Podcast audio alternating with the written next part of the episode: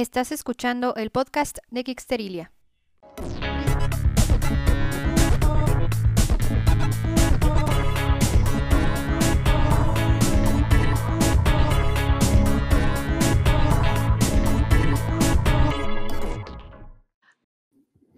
Hola Geeksters, ¿cómo están? Bienvenidos al podcast de Geekstrilia, su podcast favorito de series, películas y literatura de ciencia ficción y fantasía, así como de cultura pop en general. Yo soy Cecilia y hoy vamos a hablar de un tema que ya hemos hablado en el pasado, que es de los Beatles, bueno, pero esta vez vamos a hablar de Get Back, que es el documental que acaba de sacar Peter Jackson de nueve horas en tres partes, porque al señor le gustan mucho las trilogías. Sí.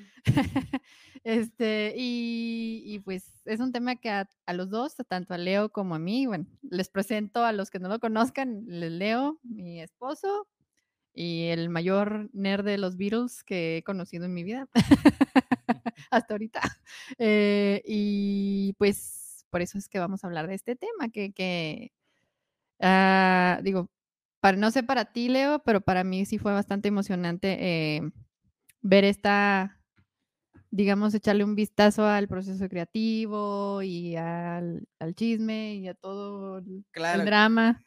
Yo creo que sí, mira, eh, para los que somos nerdillos de los Beatles, eh, el anuncio de hace un año, dos años, cuando dijeron que Peter Jackson iba a trabajar en este documental, fue una súper gran noticia. Este, o sea, bien fregón que fue Peter Jackson, pero hubiera sido cualquier otro, nos hubiéramos emocionado también como nenas. Sí. Sobre todo porque, eh, bueno, para los que no, ahora, para los que no son tan nerds de los Beatles, este, existe una película ya con ese footage que salió en 1970 que se llama Let It Be, Ujú. que este, bueno, ahorita vamos a mencionar a este director que ahí está dando lata con los Beatles, que es este Michael Lindsay Hawk, que lo contrató Paul McCartney para estar ahí filmando. Ujú. Y al final sacó su película, pero estuvo tan depre que al final, este, pues realmente esa película sí anunció el final de los Beatles y, y estuvo tan, pero tan depre que los mismos Beatles la sacaron de circulación. O sea, si no la viste en 1970, nomás era porque la viste en la versión pirata de VHS que anda ahí girando por, por YouTube. Y, y bueno, o sea, es- estuvo muy padre. Muchas cosas que en la película original se muestran muy diferente acá. Este, para la gente que es creativa, pues sí es muy interesante verlo. Hasta cierto punto también es familiar, Ujú. porque realmente en Ujú. el proceso creativo, pues no, no es esta magia que pasa y todo es espontáneo No. y sale perfecto, sino que es mucho, mucha talacha. Y si estás colaborando, pues hay mucho compromiso, mucho pelearte, mucho alegar, mucho ceder y al final, este, crear algo, ¿no? Sí. Pero sí, súper, súper padre documental para mí. Y, y bueno, pues mucho que platicar de él. Sí, y bueno, eh, generalmente ustedes conocen el, el- este, el formato de este podcast que es primero hablar sin spoilers, pero pues aquí como que no aplica. Spoilers se Mm. deshicieron los Beatles. No, no aplica, este, estamos hablando de algo que pasó hace 50 años ya, Ajá, 51 ajá. años.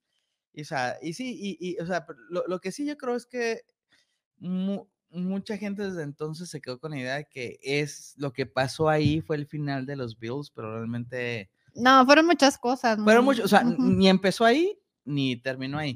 Curiosamente, el disco de Let It Be fue el último disco que publicó los Beatles, pero no fue el último que grabaron. El último que grabaron fue Abbey Road, que también, si entramos en el tema, vemos mucho la gestación Sí, de lo que Muchas fue canciones. Abbey Road en esas sesiones complicadas de del entonces llamado Get Back, que se convirtió en Let It Be. Sí, y, y bueno, por aquí estamos viendo algunos, algunos de los comentarios y bueno, básicamente todos están saludando. Hola a todos. Hello, hello. Hello, Hola, Pati. Hola, Pati, ¿cómo estás? Pati, mi, mi, mi patron, hola. y por aquí nos dicen que están en camino a los tacos del viernes. Provecho, cómanse unos por nosotros. Oh, yeah. ¿Cuáles van para alcanzarlos? sí. Y bueno, ok. Como ahorita mencionaba, para mí una de las cosas más interesantes fue, bueno, como una persona creativa que se dedica a, la- a- a- a cosas creativas, pues obviamente para mí verlos sacar las canciones y cómo, y la- y cómo se refleja en el proceso creativo, se refleja la personalidad de cada uno. Eh, eh, para mí eso fue muy emocionante ves- de ver, a la vez también fue muy cansado, o sea, Leo está de testigo que cuando terminamos de ver las, los tres episodios fue así de, necesito, necesito dormir ya, porque incluso en varias partes de la primera parte sí me llegué a quedar dormida, primero porque lo estábamos viendo bien tarde, como eso de la una de la mañana, y yo así de que, ay, ah, Entre ya- semana. entre semana, y era la parte justo más mal vibrosa de todas. Sí, sí, Este, sí, sí, sí. entonces también por eso como que sí está dificilillo de ver en el sentido de que si no estás familiarizado con, ni con, si no eres fan de los Beatles y si no eres, este, y si no eres un creativo, si no te interesa ver esta parte, se va a volver muy pesado para ti. Sí, bueno, Ajá. y, y, o sea, no sé por dónde quieres que empecemos a Ujú. platicar de, de- de este documental de Peter Jackson. Este, pero sí, o sea, definitivamente, por muy padre que para, para mí está, definitivamente no es para, No es para cualquier persona. no es para el, el usuario casual. Que por ejemplo, la película de Yellow Submarine sí lo es, a lo mejor el documental de Imagine sobre John Lennon sí lo es. Pero no, este es para.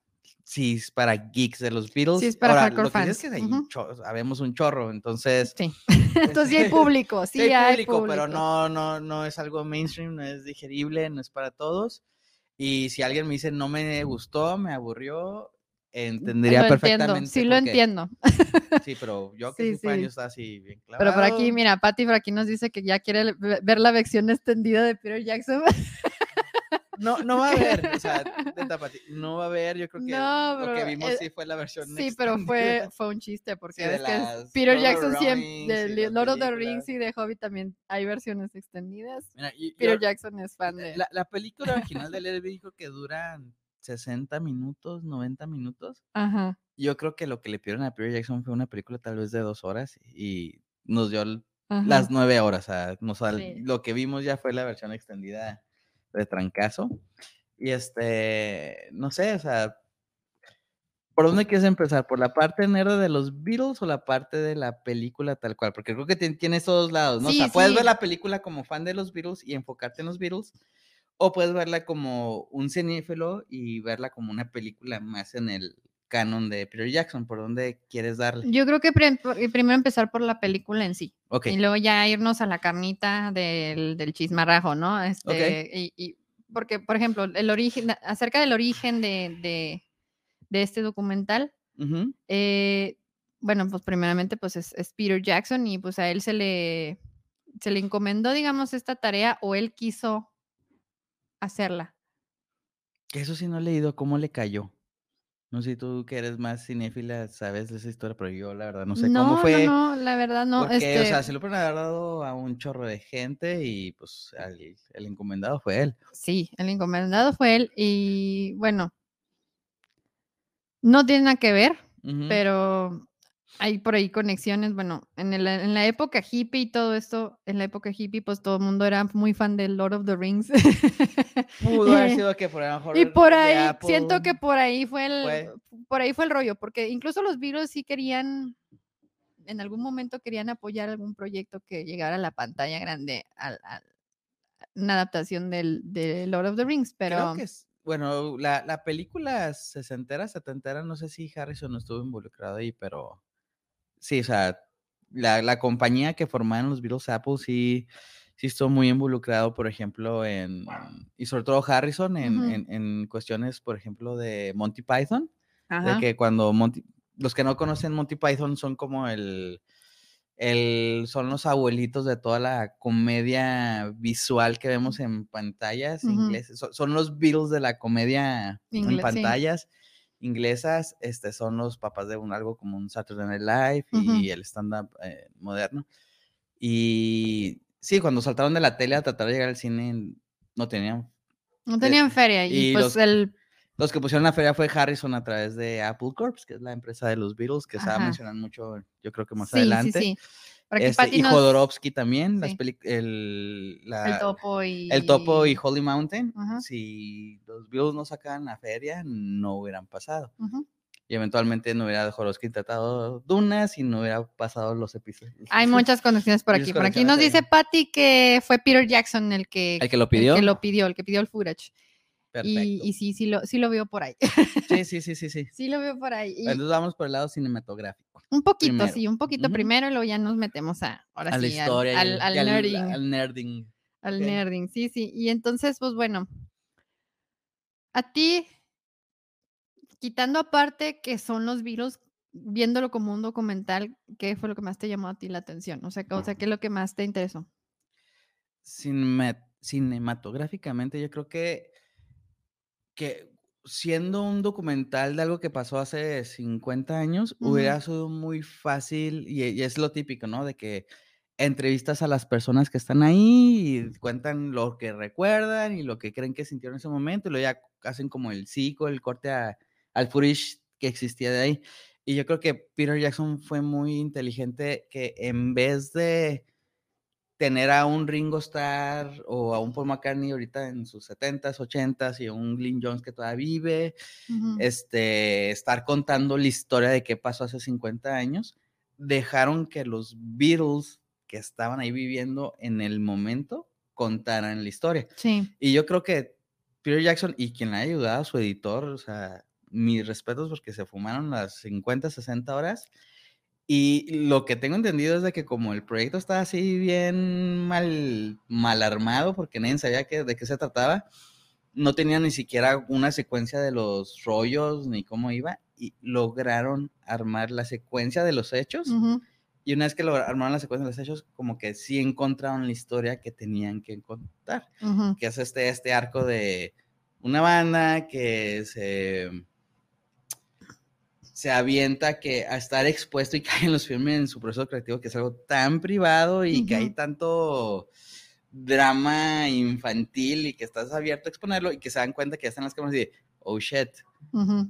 es buena idea que nos estén filmando. No, y y siento que, o peleándonos". sea, hasta cierto punto hasta se les olvidaba que estaban ahí las cámaras. O sea, Ajá. sí estaban conscientes de ello, pero estaban tan metidos en el proceso, en su, en su rollo, que de repente sí se les olvidaba que estaban cámaras ahí. Yo creo Eh, y hubo ajá. partes incluso en las que no sabían que había cámaras ahí, o Eso lo que, que había había- micrófonos. Es- Porque- sí, sí, sí, que ahí sí, sí se la. O sea, hubo un momento, una, una conversación ahí que está súper pegada, que como nerd dices, qué chido, Ajá. pero también te sientes así como que yo no debería estar oyendo esto. que la, la conversación que Sí, tienen, que Mac- tienen McCartney y Lennon, en Lennon. privado, se van y Sí. se esconden y resulta que lo están grabando. Eso moralmente no está chido, storytelling está suave. Sí, bueno.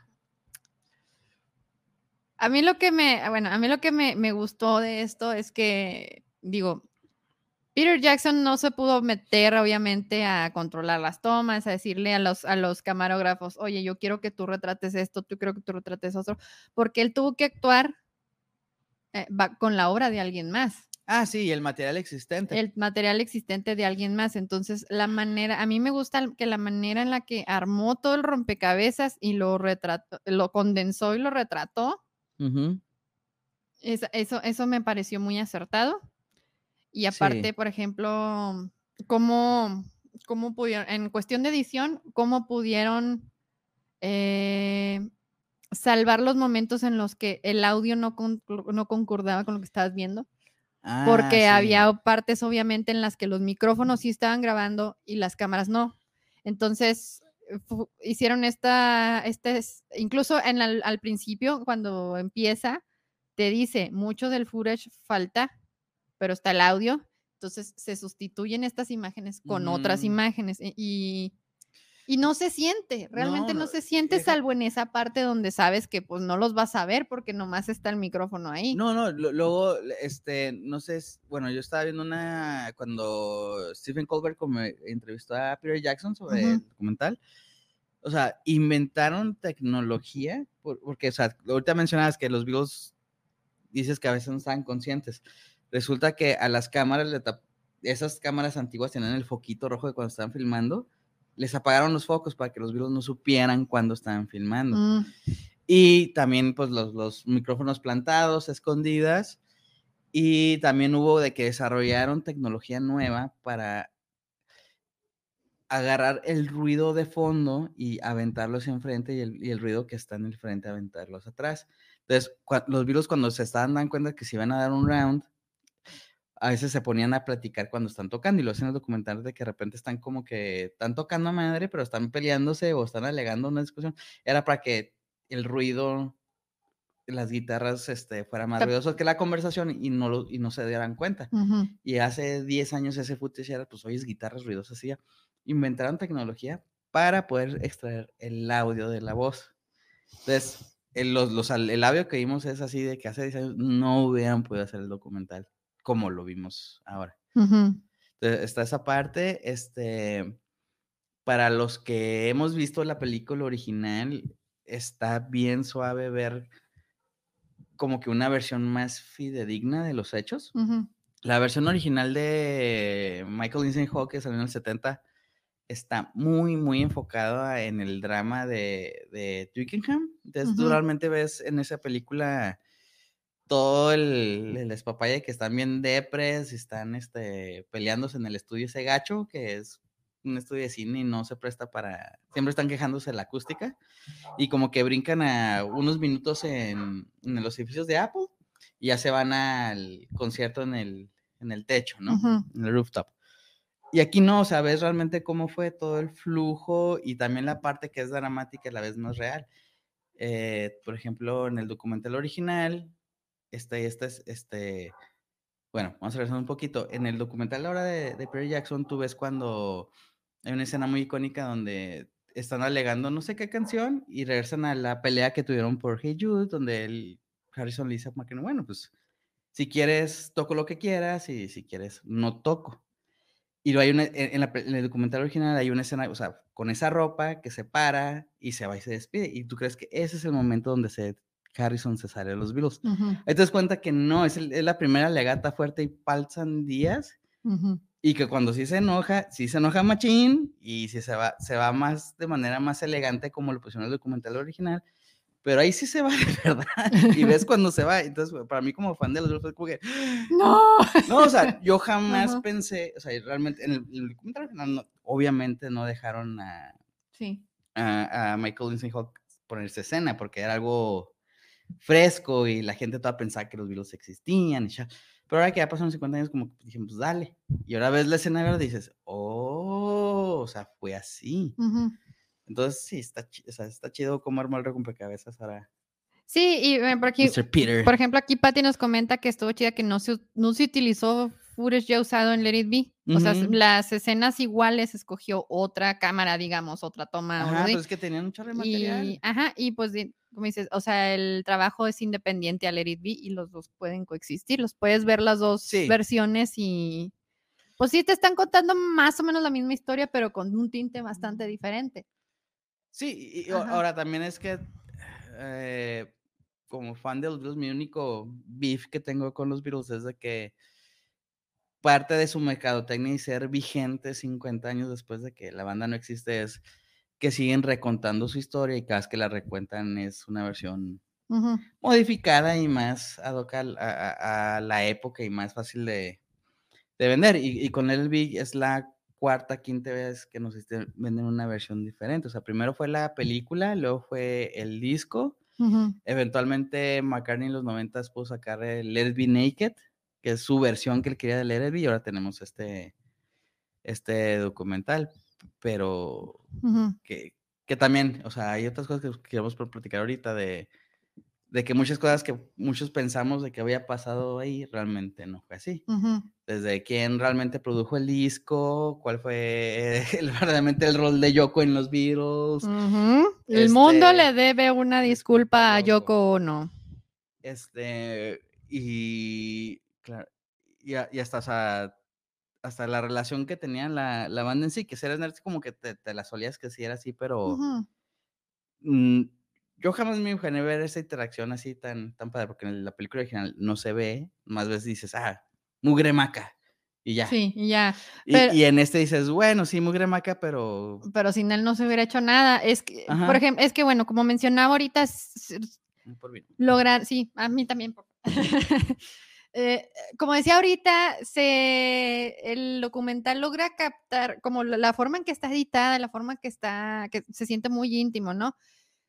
Y logras ver así la personalidad de cada uno de una manera bien palpable. Y, o sea, por, por ejemplo, pues ves a, ves a John ahí haciéndose, haciéndose menso, este, y, y bromeando, haciendo tonterías, y los demás le siguen la corriente. Oye, ves a Ringo, que mucha gente, esto es algo que, es- este es un rant, este es un rant que, que, que, que tengo que decir, que este es veneno que tengo que soltar. Eh, ves a Ringo muy metido también en el papel, o sea, él escucha, él está atento, él mete la cuchara cuando tiene que meter la cuchara y todo esto. Y eso es precisamente lo que hace a Ringo un buen baterista, que muchos me van a decir, ay, es que los redobles y que quién sabe qué. No es un baterista virtuoso, pero es un buen baterista. No sé si es un Sí es- virtuoso, sí es pero un no ver- es flashy. Sí, pero, ah, o sea, bien. no es virtuoso en el sentido de que hace unos aracles muy, muy elaborados y la madre, ¿no? Como otros bateristas.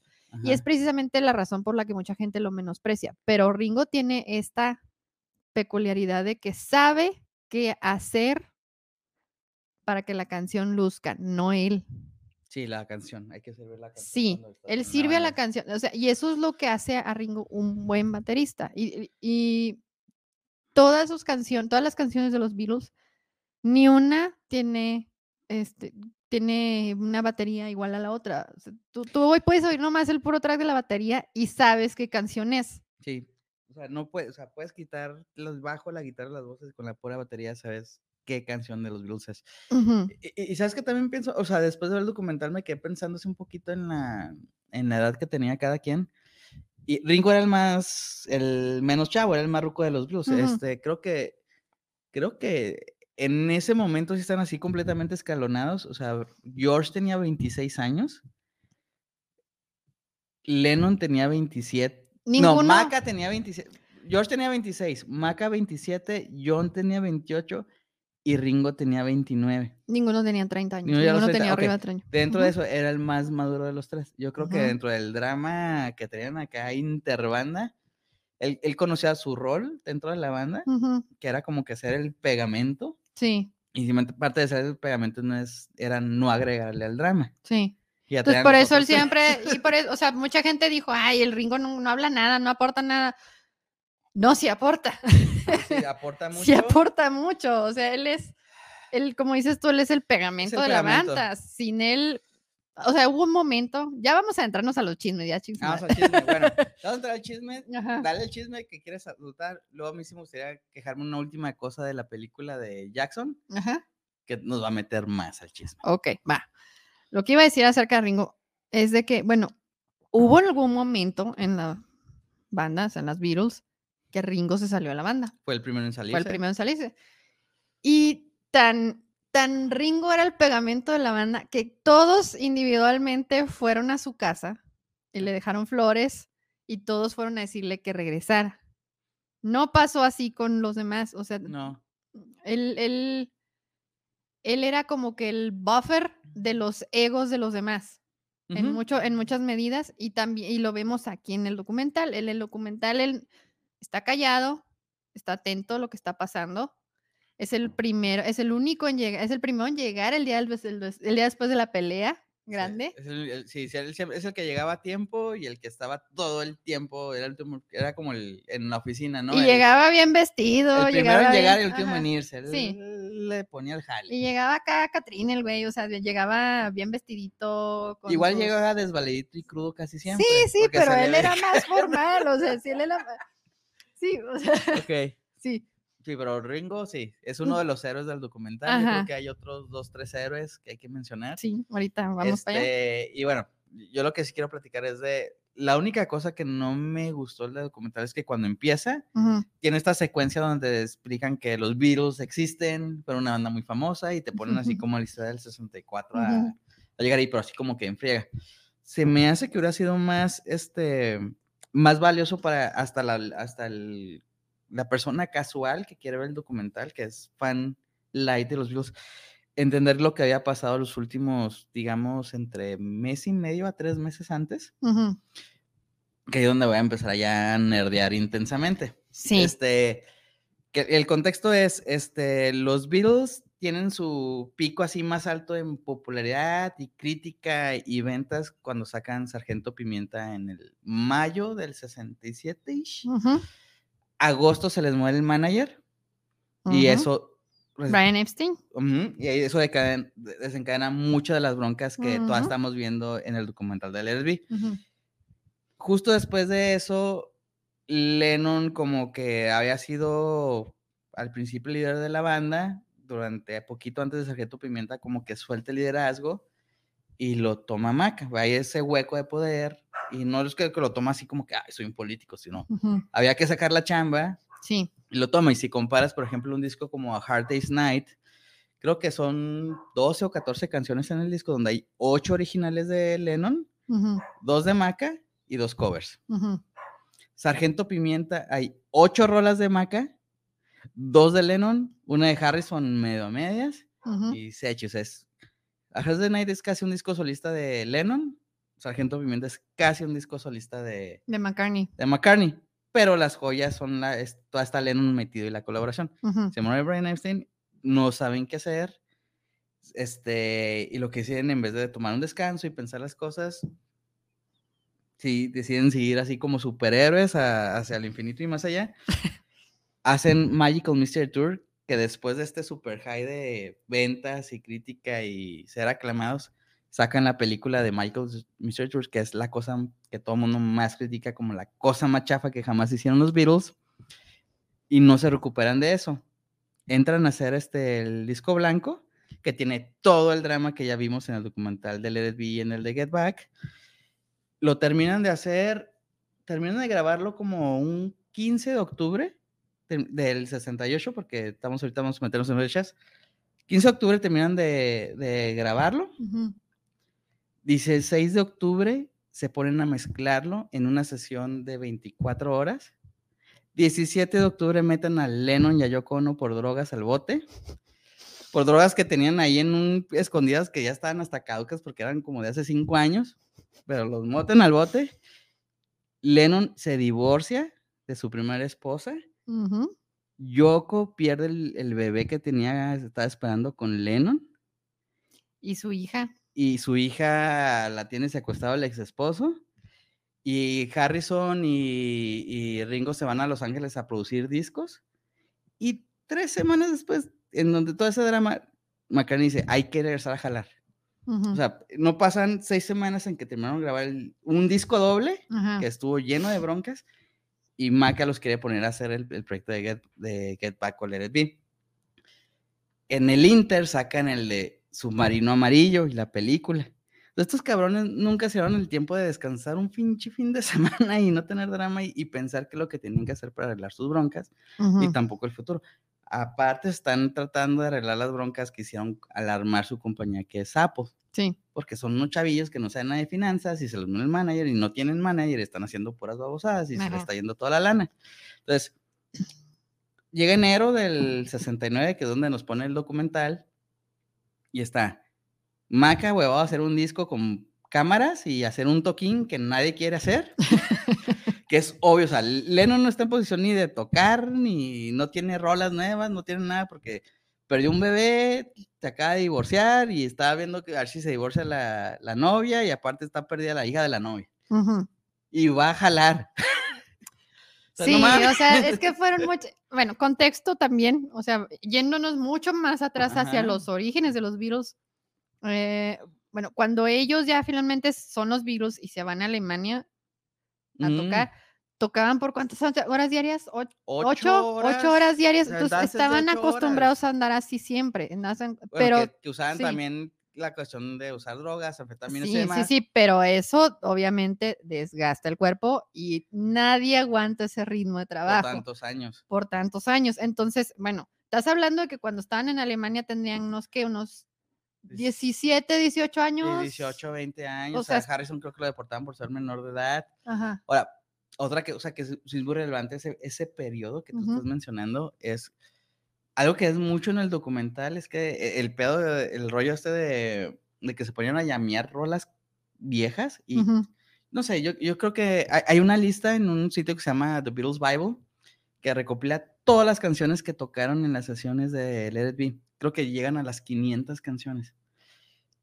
Mm, El 80% eran covers de otras personas. Son las canciones que tocaban en Hamburgo. Porque Sí. tal no eran Lennon, ni McCartney, ni Harrison. tal, Sí. no eran esos este. Entre los tres cabrones, yo creo que se ven como unas. Fácil tener un repertorio de mil canciones de covers más las que habían escrito dentro de los Beatles para Sí. tocarlas así. Ay, entonces, No eso, manches. entonces, eso, eso alimenta, o sea, eso, eso, digamos que eso es el ritmo de trabajo al que ellos estaban acostumbrados. Sí, no supieron desacelerar. no supieron desacelerarse y eso fue la bronca. Eso fue una de las grandes una de las broncas. broncas. Una de las tantas broncas. Ahora, ahora que cua- cuando, cuando murió Brian Epstein, Brian era como, bueno, estamos hablando de que estos cuatro cabrones, estos cuatro compas, eh, Eran, eran de la industria. eran contexto. La Contexto. industrial en- es una colonia en, en el Chihuahua que Chiste local. chiste local. Este se me fue el tren por lo de la isla. Tú- Bueno, tú, eh, tren, colonia industrial. Bueno, Este uh, Eran jóvenes, eran. Bueno, estaba hablando de Brian Epstein. Estaba hablando de Brian Epstein. Era la figura Este paterna era de la la figura banda. paterna de la banda. Realmente lo era porque la no, este, John Lennon pues era hijo de madre soltera, que ni fue criado por su mamá, porque más bien fue criado por la tía, porque la tía, la mamá andaba en su pedo, o y sea, aparte la, se murió joven. y se murió Un joven, accidente. ajá, que de eso se trata A Day in Life. Mm, Maca. Y bueno, entre los dos, y con Maca es igual también, porque también Maca no tenía mamá, no sé si, ah, la historia de su papá no sé, pero, La historia de su papá era de que, como que, creo que era oficinista, pero casi todos los tíos eran músicos. ujú, Entonces, sí, por e- y se me hace que por eso también Maca era el que más entendía el, el técnica, no nomás el componer y hacerlo, sino todo lo, La todo lo demás, toda la logística. Este, y bueno, de George y de Ringo creo que ellos sí venían de una familia estable, así más o menos establecido. estándar, pero, pero estaban muy chavitos, o sea, se salieron adolescentes de su casa. Entonces, ya este señor, Brian Epstein, Era un señor porque tenía 22 años. era un- para ellos era un señor porque tenía de 22 años, o sea, era, era, pues sí, era el señor Brian Epstein. Entonces, él era el que los andaba manejando, él el que los andaba riendo, él era el que este, manejaba el, manejó la Beatlemania y manejó, o sea, pu- pudo, más o menos manejar la Beatlemania y manejó el ego de los dos, de tanto de Paul como de, como de eh. John. Sí. Entonces él era el que los, era- él era, digamos que los, el que los estabilizaba y el que les daba sus bachones cuando era necesario. Sí. Luego no hubo quien les diera Y después bachones, ya no hubo madre.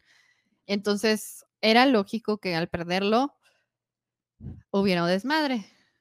Entonces, bueno, yo siento que, bueno, según lo que yo percibí de la película y lo que sé del contexto de lo que, de lo que les pasó y todo, siento que, bueno, John era el líder de la banda al todo el principio de los virus, y, Sí. porque era el más, era, el genio creativo, bla, bla, bla, ¿no? Que, que- que yo creo que todavía ves en el documental. Sí, que- todavía lo ves, ves esos que- que, chispas. o ¿no? sea, va esas chispas, no tanto de liderazgo, pero el por qué lo admiran, o sea, ves la agilidad, o sea, porque él, él era como que, o sea, tú, tú dijiste, este güey pudo haber sido un, un stand-upero ahorita, pero bueno, Ujú, no hubiera sido músico, hubiera sido stand-upero. ujú. O sea, la agilidad mental para cualquier situación, sacar una frase que le torcía una letra o dos letras y la cambiaba y era, ya era un Ya era un hit. ya era un hit, o sea, era- o sea, cualquier situación con cambiar una letra en una palabra ya era un chiste, era un chiste y podía podían durar horas y horas y horas siguiendo porque los demás le seguían seguían la corriente, sí. Pero el, pero el problema fue que, bueno, se fueron a India, No funcionó. n- no funcionó y cada quien agarró su patina ahí. O sea, ahí fue como que el viaje a India yo siento que fue como que el el momento en el que cada uno se dio cuenta que realmente querían cosas diferentes. Nadie lo dijo, nadie lo expresó de ninguna manera, pero salió, eventualmente salió. Y en ese, bueno, en- entre que conoce a Yoko, las drogas y todo este show, John se va durmiendo en sus laureles. Entonces, Paul, al ver que el líder de la banda se estaba durmiendo en sus laureles, Dice, alguien tiene que hacer el jale. dice, alguien tiene que ser el jale. Más que lo hace de una manera muy jodona. Sí, sí, bueno, sí, ok. O sea, yo, Sí. viendo después dije, entiendo por qué lo está haciendo y eh, perdónenme mi, todos mis bandmates que tienen 20 años, pero eh, en nunca me ha tocado ser el, el Paul. No, si eres el manera, Paul. Pero de otra manera sí me ha tocado ser el Paul, o sea, es de Ajá. que, eh, cabrón, o sea, si no yo hago la, yo no hago las maquetas y no me pongo a grabar, no pasa nada. No pasa nada, no, no. Entonces, sí entiendo sí. esa parte, sí Ajá. entiendo esa parte de Paul, pero yo creo que también por lo joven y que todos, hasta entonces, muchas cosas les habían salido tan bien por muchos años, por cinco años así, de que todo era perfecto y no hay sobrejuelas.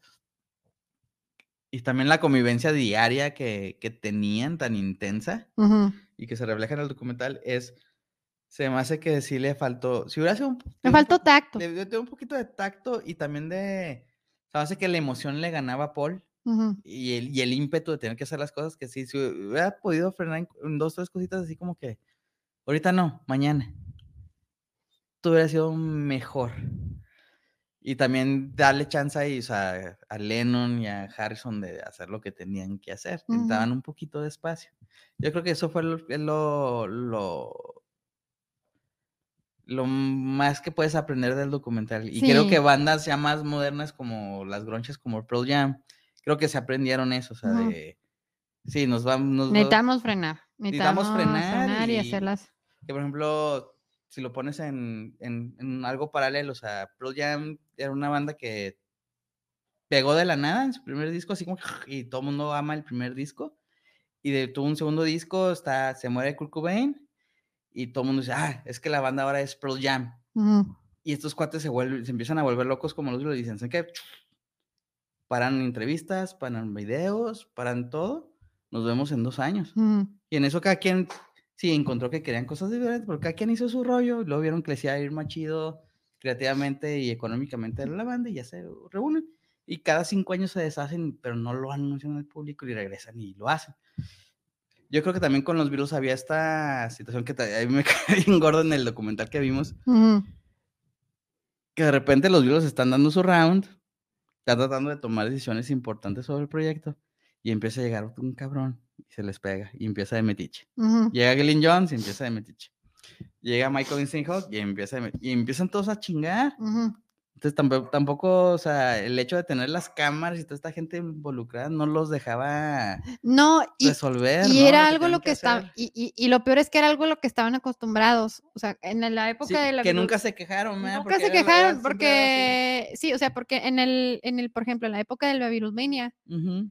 era tan abrumador todo lo que estaba pasando alrededor de ellos que a veces ellos se encerraban en el baño, los cuatro, nomás ellos. Sí, tenían un piso para ellos solos y los, y- los y cuatro se- estaban en la misma bañera. Sí, se encerraban ahí los Hechos cuatro, bola. hechos bola, y nomás a pendejear, este, y, y, y, y a bromear y a hacer, o sea, a conectar entre ellos, porque nomás ellos cuatro Entendían lo entendían que lo les que, estaba pasando. entendían lo que estaba pasando. O Es que yo creo que aparte de un acá dictador tipo Hitler, na- nadie le ha tocado vivir lo que les tocó a vivir ellos en esos años como el 64 al 66.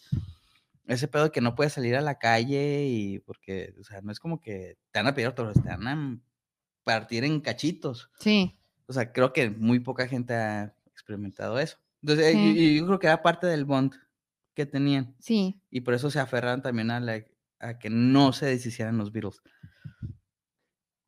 sí. Sí, sí. se aferran. sí, más que nada Paul, más que nadie, pero... No te creas, no te creas, Ringo también. em, Ringo también. Yo he visto entrevistas de la de, de Bárbara, Ah, la, la esposa. la esposa, La esposa actual. la esposa actual, Y si él que ella, o sea, ella platica, ella en una entrevista platica que, que Ringo sufrió mucho la separación de los Beatles porque Sí, pues todos tenían sus proyectos y la madre y acá. Y Ringo realmente no tenía nada. O sea, sí, sí, sí usó proyectos, obviamente, él de solo y todo esto, sí era baterista invitado aquí y allá, y tenía su banda y la madre, pero nunca volvió a tener eso con nadie. la camadería de A tener Esa, una banda. ajá, la camaradería, tener una banda y de, no sé, como sentirse parte de algo así. Mm. Entonces, por ejemplo, él sí, él también a lo mejor tiene que ver que pues de los cuatro él era el que él, era el compositor menos menos talentoso, pero pues sí, o sea, Pero curiosamente, el, el primero en sacar un disco fue, Ringo. El primero en tener un number one como solista fue Ringo. fue Ringo. El único donde tocaban todos los Beatles en sus discos era Ringo. ¿Por qué? Porque era Ringo el Porque era Ringo. Porque era Ringo. Sa- ¿Sabes qué me gustaría platicar? Este. Las. Porque dura un chorro el documental, dura nueve horas. Como que la- las escenas más impactantes o más claves para, para ti y para mí. Ok. Entonces, por ejemplo, para mí te digo que no me gustó el, el- el contexto. Yo creo que estado muy suave que hubieran platicado lo que pasó, digamos, de Sí, para que octubre entendieras por qué estaban tan ¿Por cansados. qué estaban tan cansados? ¿Por qué estaban es- tan estresados? ¿Por qué estaban Ujú. emputados con todo? Ujú. Entonces, Lennon tenía su drama de drogas, divorcio, bebé perdido.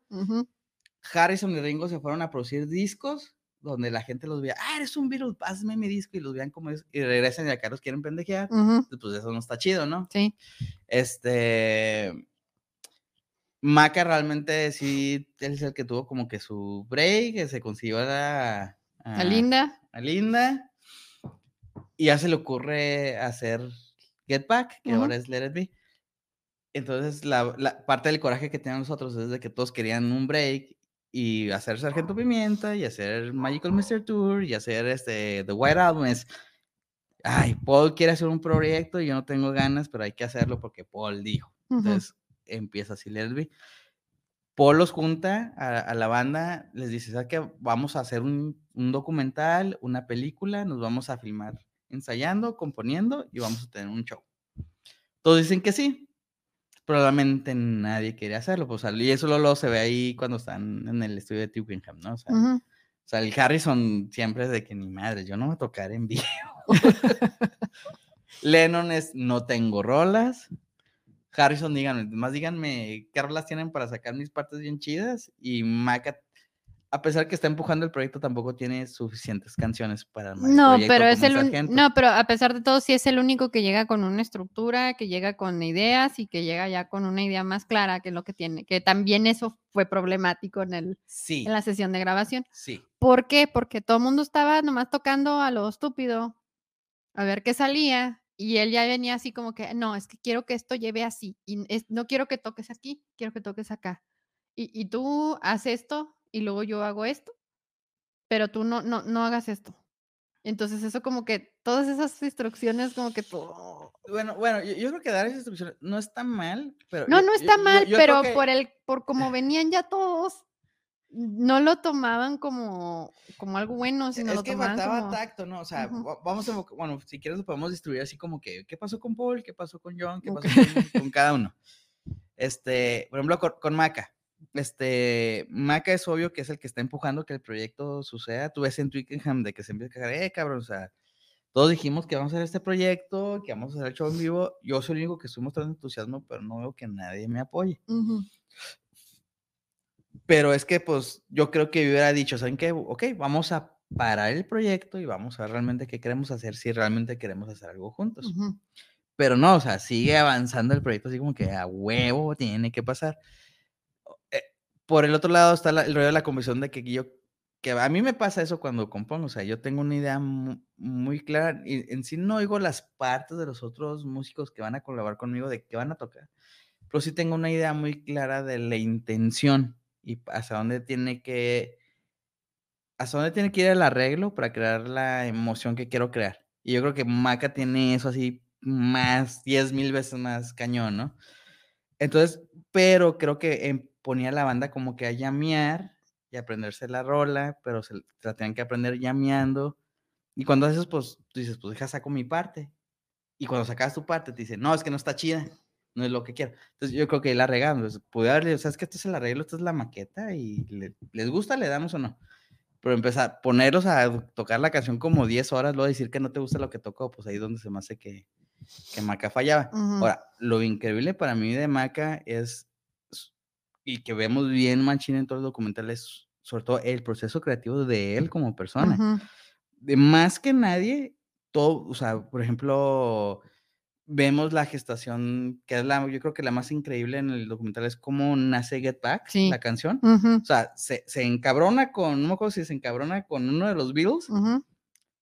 empieza a llamear en el bajo y de repente lo ves que está- empieza a balbucear y está buscando la Sí, melodía y de Y repente luego eh, ¡pum! eh, está, tiene la mitad de la rola están, en ahí. esa escena están, en esa escena están Paul, está George y está Ringo. Ringo está sentado al lado de tirando Bostes- Sí, pero no, pero está, está atento. A pesar Sí, de eso está él atento. Sí, pero George Harrison está así de... No, George está, pe- no, en esa escena está George También sentado, o sea, viendo viendo, lo que está haciendo Paul.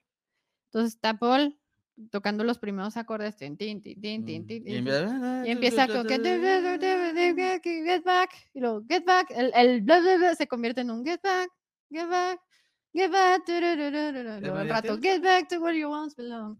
Y luego este, y luego ya cuando dio como varias vueltas, ya con eso, el, el George así como que se le queda viendo y le dice, ah, ok, ya, ya sé qué estás haciendo. Y empieza a tocar él. Ajá.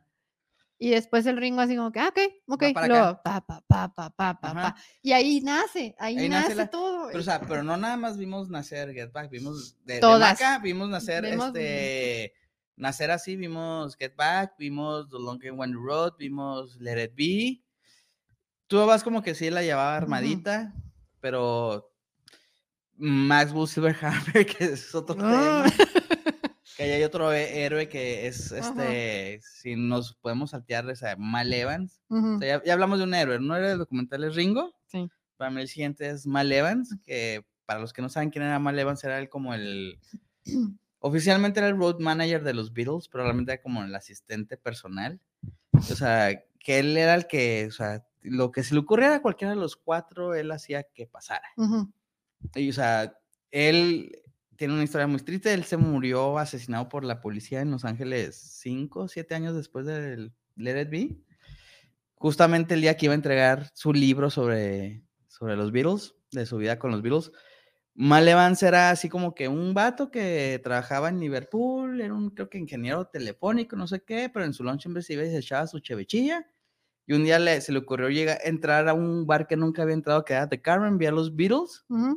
Platicó con ellos, le cayeron bien, le ofrecieron jale y se volvió el, gua- el guardaespaldas y desde entonces jaló con ellos.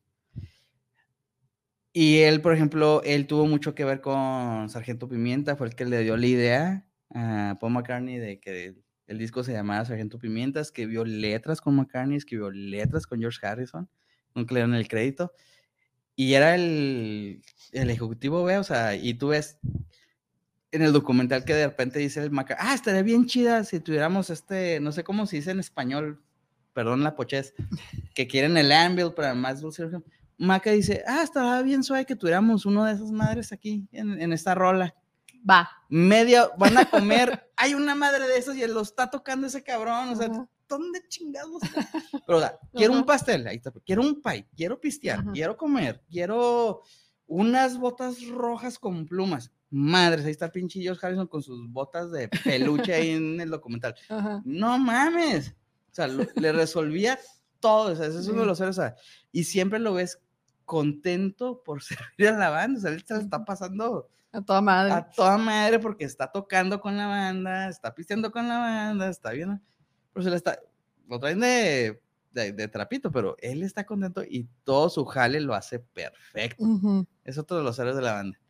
Sí, ahorita vamos a hablar de otro más, pero, pero todavía, digo, todavía estamos en esta parte Del, tediosa de la, o sea, donde están en el estudio este grande. de de- de- Twickenham. de- bueno, sí, pero estamos hablando como de por, por miembro, ¿no? sí, sí, Entonces, ese era Paul, ¿no? sí, sí. Bueno, otra, otra cosa de Paul que también influyó mucho en, la, en, en cómo fue que agarró poder en la banda, o sea, sin, sin querer, por así decir, porque no creo que lo haya hecho con la mala intención. Es que cuando, cuando apareció este George Martin, que empezó a, a producir con ellos, Paul estaba muy interesado en qué hacía George Martin ¿Y cómo se hacía? y Y cómo se hacía. Entonces siempre se le, se le empezó a pegar. A ver, tú enséñame, ¿qué, estás, ¿qué está pasando aquí? No, pues esto. Ah, ok. Y, es, y si hacemos esto, ah, no, pues mira, tendríamos que hacer bla, bla, bla, A, B. C, T, ah, ok. Entonces él iba aprendiendo y él, a final de cuentas, Hacía el jale. de Hacía el jale. O Sí. sea, y los demás les valió madre, o sea, no, no hacían... Se, e- se- se me hace que no tanto las madres madre, pero hay este. Hay un efecto de, de guitarra que se llama flanger. Ujú, Y hay una anécdota que es relacionada con ujú, No sé qué efecto quisieron hacer con, con- donde de manera artificial hacían el, el mismo efecto de grabar la misma voz dos veces. ujú, Que tú como vocalista sabes que es una chinga hacer eso. O sea, ujú. das una toma, trabajas mucho en tener una toma per- casi perfecta, lo mejor que puedes. Lo tienes que duplicarla lo, me- lo más parecido para que suene chido. Ujú, Lennon le repateaba hacer eso. Entonces inventaron cómo hacerlo eso con manipulación de la cinta en la que grababan sonido artificial. El Maca entu- entendió perfecto cuando le explicaban cómo se hacía y lo hacía en sus discos. Cuando le pli- explicaron a Lennon cómo se que "Eh, no es que pusimos la bobina inversa en el transmisor del resistor y se llama flanger. Y Lennon, ¿qué? ¿Me estás cotorreando? No, sí se llama flanger, sí se lo están cotorreando. Por eso el efecto que hace eso se llama flanger, porque se Mm. cotorrearon a, a Lennon. A Lennon nomás no, no le cabía esa- ese pedo En la cabeza. Es que eso pedo técnico. Y a Harrison, el pobre cabrón, realmente. No nunca lo, dejaron, O sea, nunca lo dejaron. O sea, no lo pelaban. que si. Mi Georgie, O sea, si, que es tu Beatle favorito y si nos vamos a. Quedamos de George, de, digo, de Paul a George. A pesar de que se sale de la banda y regresa, o sea. No es uno de los héroes, pero sí dices. Sí, sí, es Pinches que... vatos. Ah, mira, ¿Cuál es el coraje que te da más. ¿Cuál es el momento que te da más coraje de cómo tratan a George los Beatles? Son Yo tengo como tres, pero Son un chorro. son hay un dos chorro. que para mí resaltan bien machín. Bueno, el más yo creo es cuando el pleito, ¿no? El pleito tal cual porque El se cuando, va. el cuando de plano sí se va. Sí, o sea que es, ese es digamos que el número uno, pero hay varios momentos en donde digo, Mm, que- es, el primero es precisamente cuando, cuando la pelea, ¿no? Que, que está Maca con, perdón si se oyen las perras, pero no es que están oyen, acá. no. Eh, que está Paul, está Paul sacando su rola. No me acuerdo qué rola era. Creo que estás sacando, no me acuerdo si es que Paco, tú vas, pero primero regaña a Lennon, ¿no? Sí, primero Re- regaña a realmente, realmente se Lennon está bloqueando con Lennon, pero inconscientemente se Sí. le aventa al Harrison mala onda. Sí, pero, o sea, el, el- y el George así, no, le dice a George, no, es que no quiero que toques así, algo así, algo así le dice, es que no quiero que toques así, toca, chalala, lo- así, no. Bueno, entonces, no. Bueno, tú dime entonces cómo, tú, tú dime cómo la toco, yo la toco como tú Ah, es el quieras. O sea, sí, sí, eh, sí, que es el sí, que sí, vemos sí, en, sí. en Let It Be, pensamos que ahí donde se sale, el Ajá. pero no es, ese es el primer Sí, fuerte. sí, sí. Va, pero que- creo que esa parte fue una de las que me quedó. Sí, bueno, ese es el primer Sí, fuerte. sí, Luego sí. está Ajá, cuando el día que sí Ajá. se sale de la banda, que es este, creo que está regañando McCartney a Lennon porque creo que está haciendo ruido o no se está aprendiendo algo. Entonces Lennon le dice, no, pues es que sí me lo estoy aprendiendo, déjame sacar mi parte y déjame sacar mi, o sea, la guitarra como yo la siento. ¿verdad?". George, "Ey, te- ¿qué onda con mi parte? No, no, no, o sea, pues tú estás igual y bla, bla, bla. Bueno, pues si quieres, o sea, ¿qué quieres que haga? Lo que quiero es que no toques. Pero, o sea, lo, lo dice como que inconsciente porque realmente Sí, o sea, estaba enojado con John, pero se la soltó. con Lennon, pero ya cuando dice, no, es que lo que yo realmente quiero es que no toques, hay demasiadas guitarras en esta banda y el George. "No, pues, Ah, no". ok. No. Ah, Entonces, sí, sí, sí. Entonces sí, siguen tocando la canción, Ajá. pero George no toca ni madre y nadie dice nada de "Ey, güey, ¿por qué no estás tocando? Entonces cuando dicen, "No, pues, Ah, sí". pa- para esto, estaban friegue y friegue que necesitaban un tecladista. Entonces, como que yo, la, como que la intención de Paul era así, de, bueno, que no haya una guitarra, pero que haya un teclado. Ajá. Entonces, por eso también iba por ahí el, el rollo, nomás que lo soltó Lo mal. soltó mal. Y, o sea, se me hace que lo que quería es que el John se pasara el teclado, porque normalmente lo que hacían los Beatles. Ujú. Este, cuando una canción necesitaba teclado, Uno dejaba tocar y guitarra. si o- McCartney no iba a agarrar el piano, porque la- agarraba el piano en sus canciones, pero John era el que se movía, y como que John dijo ni madres, se le aventó feo a Harrison, Y Harrison se fue. se fue. Pero otro de los momentos que dije, "Ya, ya, por favor, es, es cuando están, bueno, es que para esto, George ya tenía un chorro de ideas, ya tenía varias canciones ahí cocinándose. Entonces llegaba y las aventaba, y sí, sí, sí, George, eh, este, no, vamos a darle a Get Back. Y él veía así, de, Ay, no mames.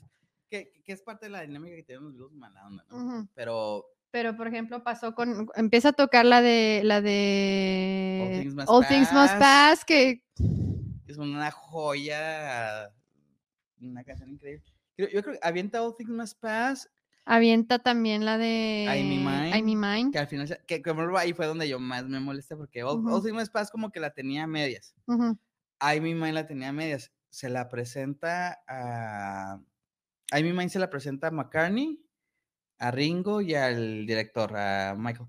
Todos muestran un interés al, al momento de que sí tiene un acorde acá medio mafufo la canción.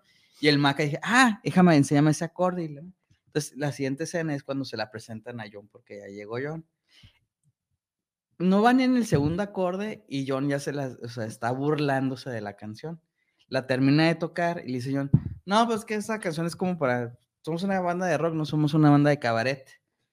Y, le- y, y George sí les vienta la canción, la respuesta, pero no ¿sabes qué? Me, I don't give a fuck if you want it, I'll use it for my album. Que fue lo que pasó, o sea, Que fue lo que es terminó, debe haber pasado con al final ajá. sí quedó en los blues. La única ra- razón que sí quedó en el disco es que como eso esa parte también quedó en el documental original de los 70s, tuvieron que regrabarla los Beatles ujú. sin John. De hecho, que, que el Ujú. güey no tuvo interés en la canción. Pero sí, esos son los dos, los dos momentos. Pero si quieres, ahí nos podemos. O sea, ese es el momento. Pues la discusión de Harrison, ¿no? De cómo no lo trataban chido, pero era general. O sea, cuando se murió George hace unos 20 años y que veas muchas entrevistas de Paul y de Ringo y todavía vivía George Martin. George Martin dice, ¿sabes qué? Es que sí fuimos bien gachos con, con George, o sea, muchos de los solos los, los componía George, los grababa y el día siguiente llegaba al Maca, los borraba y los regrababa, era lo mismo, Ujú, ligeramente mejor tocados, ujú. pero como el Maca tenía más facilidad, los regrababan y lo que se queda en el disco. Y si presentaban una canción como La Maquinita de Hacer Dinero, eran las canciones que decían Lennon McCartney, no le daban tiempo a George, a pesar de que, digamos, en The White, yo creo que a partir de The en Revolver ya era como que ya se estaba poniendo al nivel de Lennon y. McCartney. Agarró su pedo de rollo de la India y como que en Sgt. Peppers no, no cuajaba lo que tenía que aportar, pero yo creo que de White Album en adelante sí estaba a la par de ellos. Y yo creo que en Abbey Road ya estaba mejor que ellos. Y eventualmente Sí. ellos, Lennon y McCartney se lo reconocieron, pero pues no le daban todavía el Sí, espacio. en el momento no. En el momento todavía su ego no podía. Y es que, bueno, para empezar, George era menor que ellos dos. Y entonces lo veían como su hermanito menso, así que, ah, sí, Josh. ahí.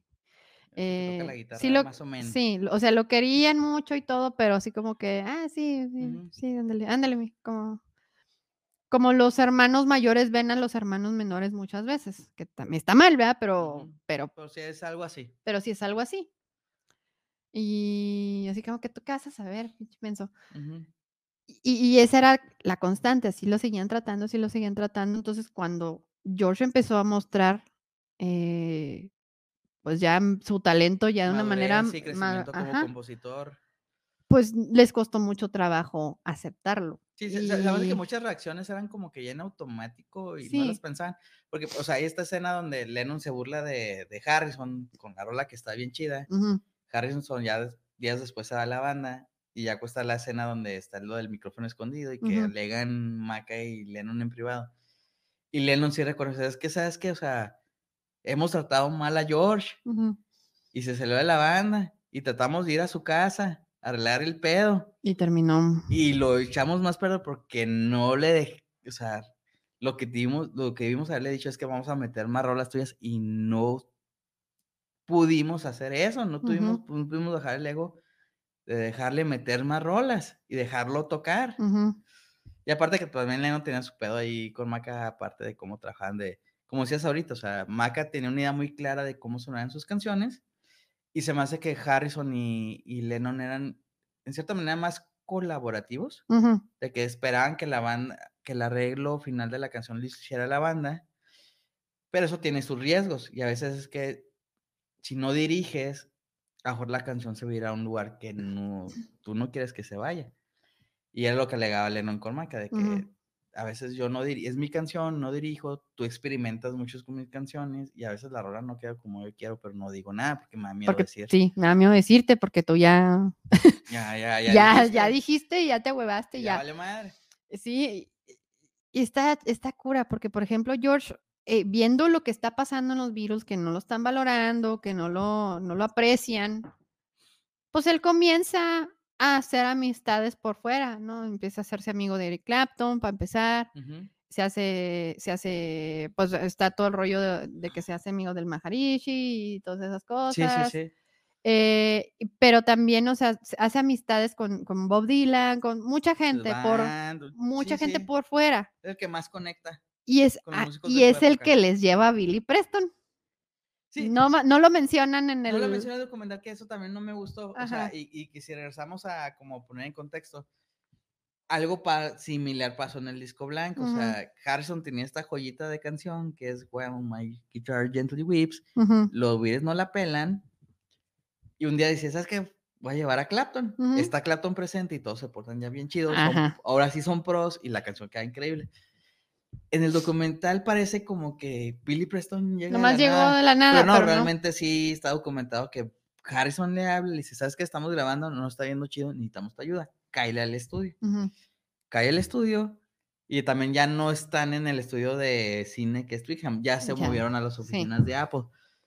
Que es donde- cambia todo. Sí, que es donde realmente, en esta oficina de Apple es cuando donde ya realmente sucede toda la carnita, ¿no? O sea, y todo lo, todo lo, todo lo, chido. lo chido, todo lo, ajá, todo lo chido sucede ahí. Toda la mala vibra sucede en el otro estudio Ajá, y todo lo chido sí sucede cambia. acá. Sí cambia la vibra. Pero sí me hubiera gustado que hubieran mencionado ese detalle, porque eso era, porque eso era, Fue vital para que el, sí, el, el proyecto tuviera conclusión, porque ni, ni siquiera tuvo éxito, que es algo que podemos platicar más adelante, pero al menos Sí. se aliviana el rollo ajá. y es el para mí el tercer héroe de Sí, y aparte, y aparte, bueno, ahorita nos adentramos a lo que es lo que aportó musicalmente, pero, o sea, que es- no manches, le quitó lo aburrido a muchas canciones, a todas.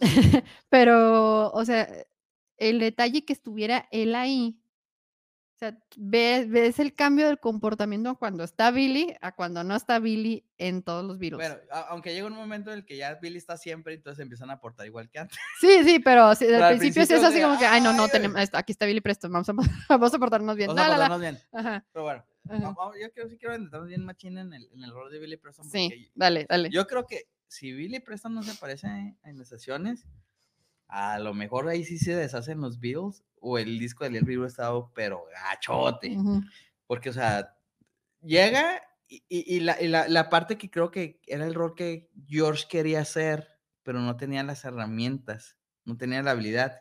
No era Eric Clapton, como él decía, es que tú quieres ser Eric Clapton y soy Harrison, no mames ujú. ese, ese virtuosismo en tu instrumento y ese conocimiento y ese background de tocar con un chorro. Billy Preston lo tenía, o sea, Billy Preston era, tocaba con Joe Cocker, tocaba con este Little Richard, creo que estaba porque estaba tocando con Ray Charles, o sea, el- él tocaba el piano en vez de Ray Charles, cuando Ray Charles era un genio así. Entonces, o sea, tablotas, matones. Entonces, alguien que tiene esas tablas le pone, ¿sabes qué? Este acorde es, es este 1, 6, 7 menor.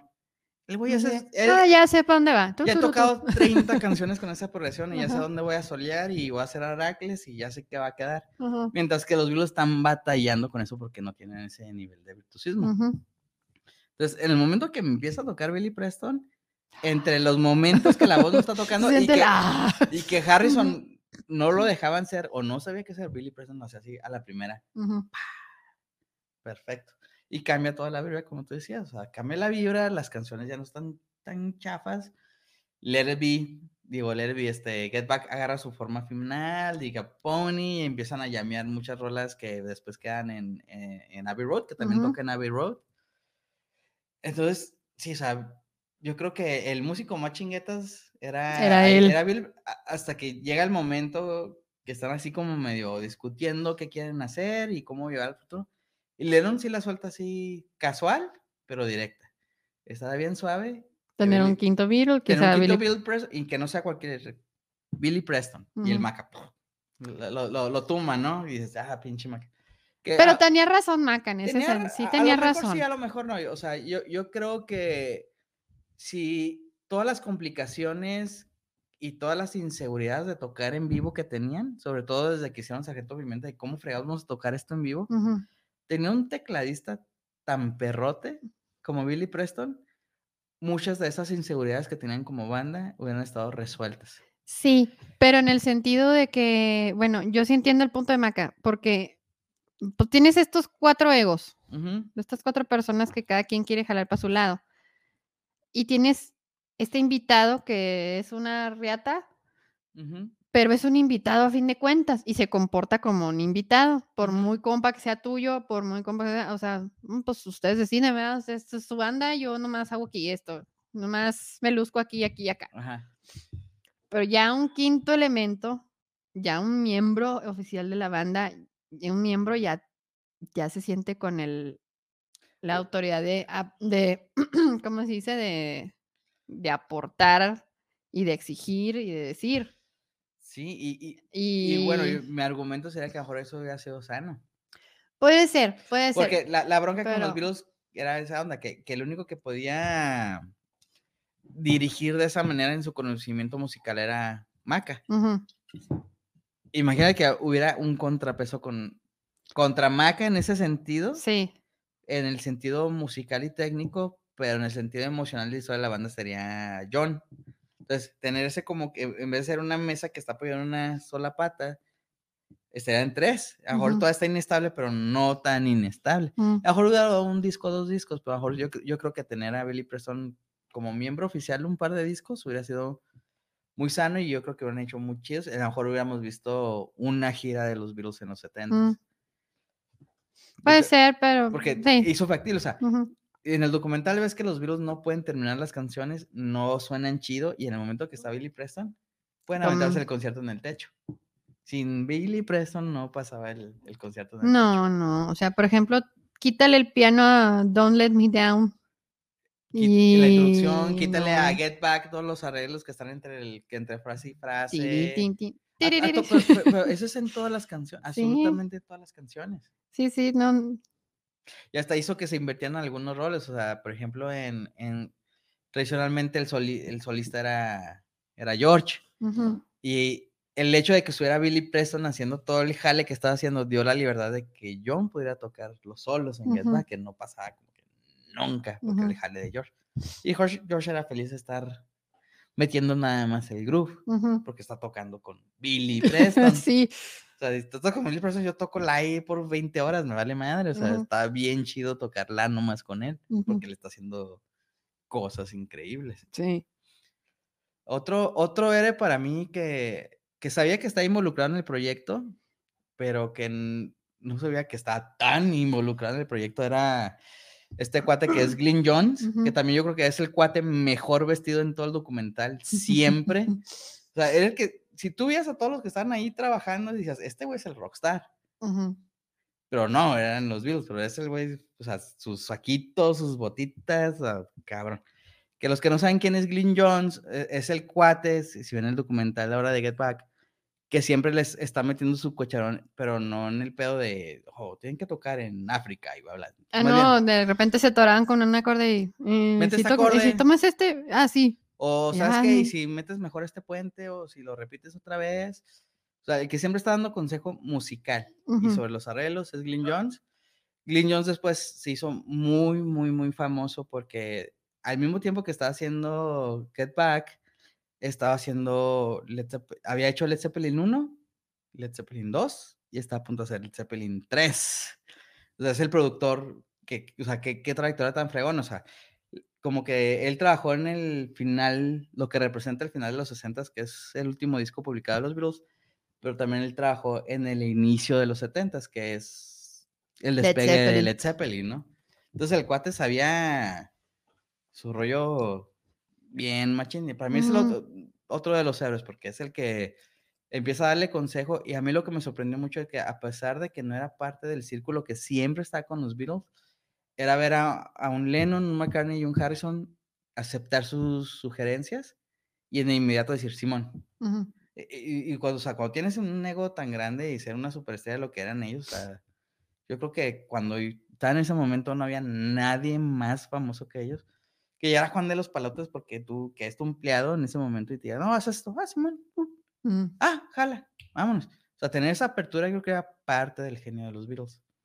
Y yo esperaba también mucho involucramiento de George Martin porque es el productor. Sí, es lo que te iba a decir. no hizo, y no hizo nada, pero- todo el documental. Es que siento que él tomó la postura de, ah, no van a hacer overdubs. Ah, ok, bueno, rásquense.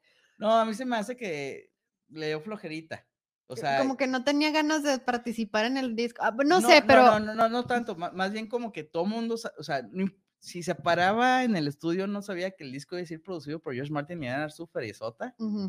Como que a partir de Sargento Pimienta dijo, ya, nomás me paro y me van a pagar y más se paró y le pagan. Pero no dijo nada relevante sobre las canciones, no dijo nada relevante sobre cómo iba a ser la producción del disco. O sea, realmente no hizo ni madre. Y al final sí se llevó el crédito de productor. Eh, George Martin tiene crédito de productor. Phil Spector, que fue el que al final sí armó el disco que todos conocemos. Phil Spector no tiene crédito. Y George Martin sí. Sí, y Phil Spector, o sea, Glenn Jones les dijo qué pedo con Levy, les dijo qué pedo con Lyman Road, les dijo qué pedo con.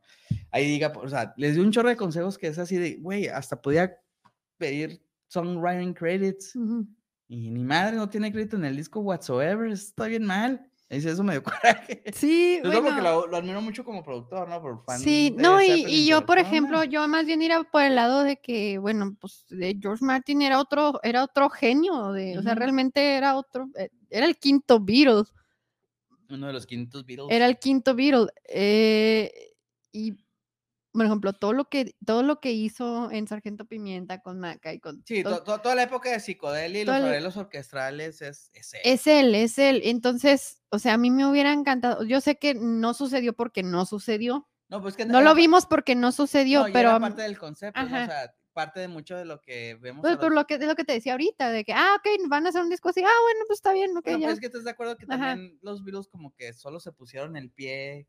Co- Sí, se dieron el balazo en, al- en el pie solitos, sí, porque pero... pusieron estos parámetros de que vamos a hacer un disco sin, sin overdubs. Ujú, Que para los que no están familiarizados con cómo se hace un disco, el 99% de las veces no es como que todos tocan en vivo y el cantante toca en vivo, sino que Mm, se mm. arma primero la batería, luego el bajo, luego cada quien graba solito su parte y lo graba 20 mil veces hasta los que queda overdubs, perfecto.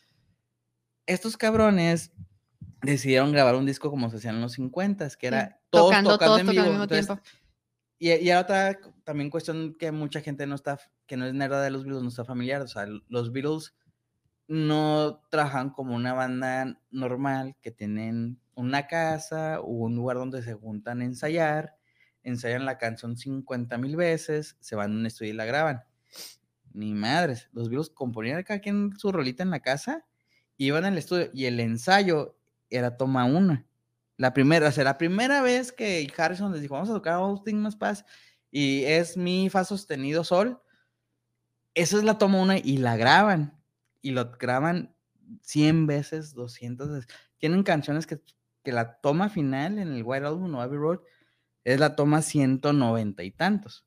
Porque cada vez que la banda la tocó la canción como una banda, las 200 veces que la hicieron, las 200 veces la grabaron Ujú. esperando que a lo mejor en la primera salía, pero pues no, no, No. me chingues.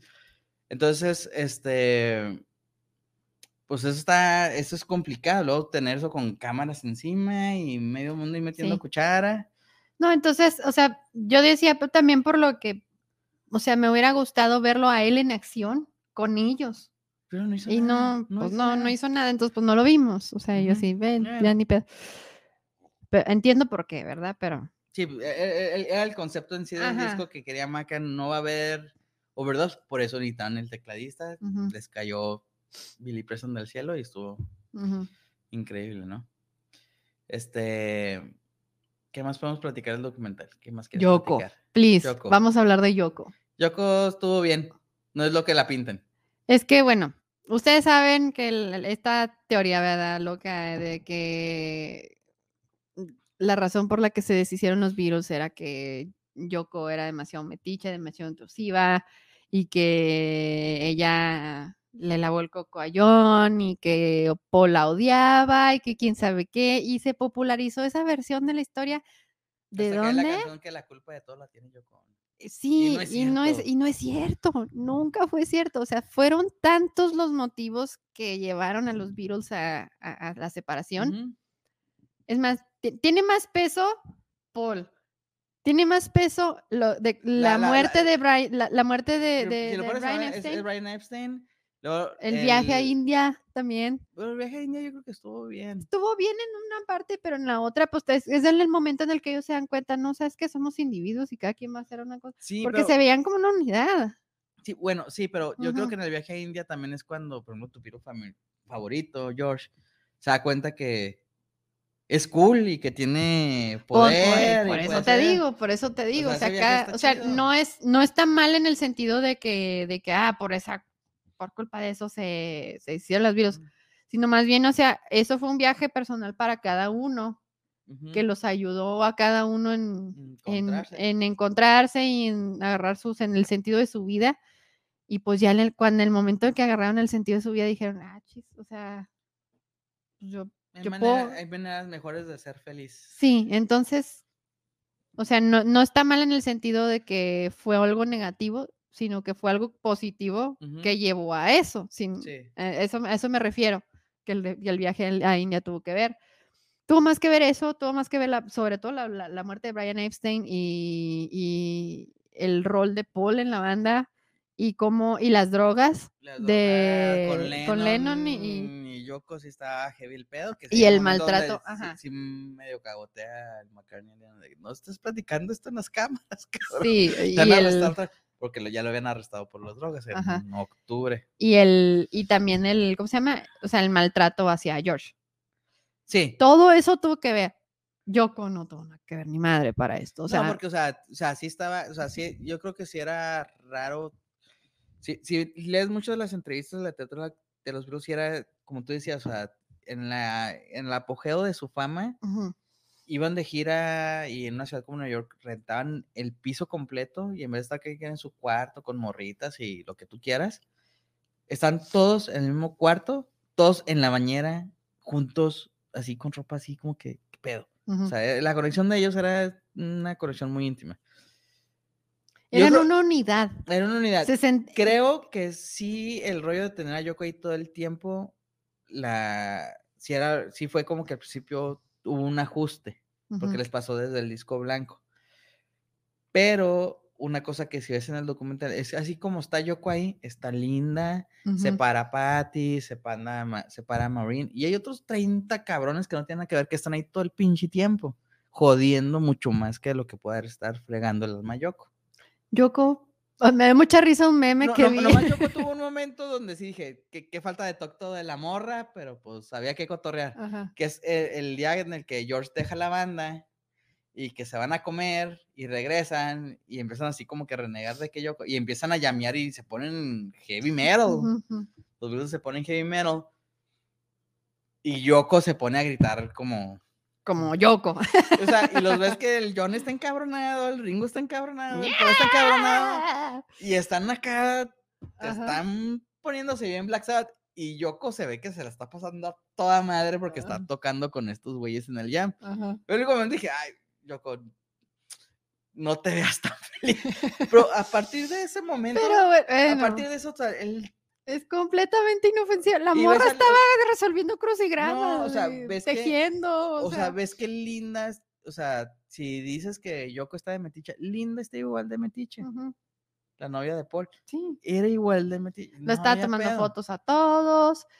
Está, yo que se la pasaba leyendo, Ajá. cartas, artículos de los virus. O sea, ella, ella andaba en su pedo. Que tú sabes, así como que, como que novia que va al ensayo del de su novio que, ah, estar bien pinche aburrido ese pedo, güey, no sí, mames, o sea, tú lo has hecho y no está chido. No está chido. O sea, Pero iban, o sea, Ujú. fue, era una buena novia, sí, ¿estás de acuerdo? Sí, Y Linda también, sí, eran buenas novias y ya, sí. o sea, no deshicieron la O sea, es que el pedo es este. Yoko, hay mucho racismo y misoginia involucrados en la, en la en echarle la culpa a Yoko. Sobre y- todo cuando estaba en el momento que era finales de los 60 y estabas en Inglaterra. Sí, sí, y sí o había ese sea, pedo. sí, sí había ese pedo. O sea, eh, para empezar era japonesa. Y no era muy bonita. No, espérame, antes de, antes de irnos a los bonita, Ajá. era japonesa. O sea, la Segunda Guerra Mundial Era el enemigo. era, era el enemigo. Y, y, pues ponte tú que políticamente ya Japón pues se rindió y, y, Sí, ya- se- y ya- ya- cambió ya toda la dinámica. Ya Cambió toda la dinámica y eran compas, el Reino Unido, eso, pero la gente que fue a pelear y que se fue a pelear chingazos, para ellos no era tan fácil olvidar ese pedo. ¿Quién sabe? Digo, Pero- a tocar a Alemania. No, sí, pero, pero aún así, o sea, pero aún así. Ay, ¿por qué, el- los, por qué los, los reyes se, se cambiaron de apellido? Porque, sí, pero es como Sí, pero, o 60 sea, años antes de eso. Sí, sí, pero, o sea, va, tam- va, va un poco por ahí, y Sí, aparte por porque, y aparte también por el hecho de que, pues, no es inglesa. Sí, no- no- Simplemente no, es inglesa. No, No, y como que es la- güera. Sí, o sea, como que las fans querían que John anduviera con una Sí, no es, no es, no güerita, es una supermodelo, no, no es Twiggy. O no era Patty Boyd. era Ajá. la- o no era la morrita que tenía antes el Maca esta. Ay, se me olvidó el nombre. Que era, una, Sí. era la actriz más famosa de Inglaterra en ese entonces. Sí, no sí, o sea, no era una la- era la morra, Johansson de Inglaterra, Ajá. la morrita del Maca. no era una morra guapa, este, que se veía como lo que esperabas de la novia de un rockstar, Ahora, ¿no? Sí, Y- que no era el estereotipo, pero que si lees un poquito de quién era Yoko, en ese momento, Yoko era más rica que Lennon. Sí, Y era en el mundo artístico ya el artsy fancy farty. O sea, en ese rollo como que, ah, Lennon es el popstar, Yoko es una artista seria. Al momento sí, de sí, que, o sea, Yoko le dio clases a Eric, o sea, en la universidad, cuando Clapton iba a la universidad y Pete Townsend de The Who iba a la universidad, ella se fue su maestra en la universidad, o sea, era una artista de alto calor, ya que ahorita lo que hacía no envejeció con gracias otro pedo, Sí, pero sí, en su época era considerada una artista de alto calibre, artsy, fancy, Sí, sí, sí, sí. Pero, por ejemplo, para el grueso de la población, lo que hacía ella era raro. Y no- todavía y sigue siendo. pinchón. Y sí, sí, entonces, pues, Ajá. el grueso de la población no lo iba a apreciar. No, Y, aparte, alimentado con rumores que fulanito me dijo que esto y fulanito, sutanito me Ajá. dijo que lo otro y ahí la.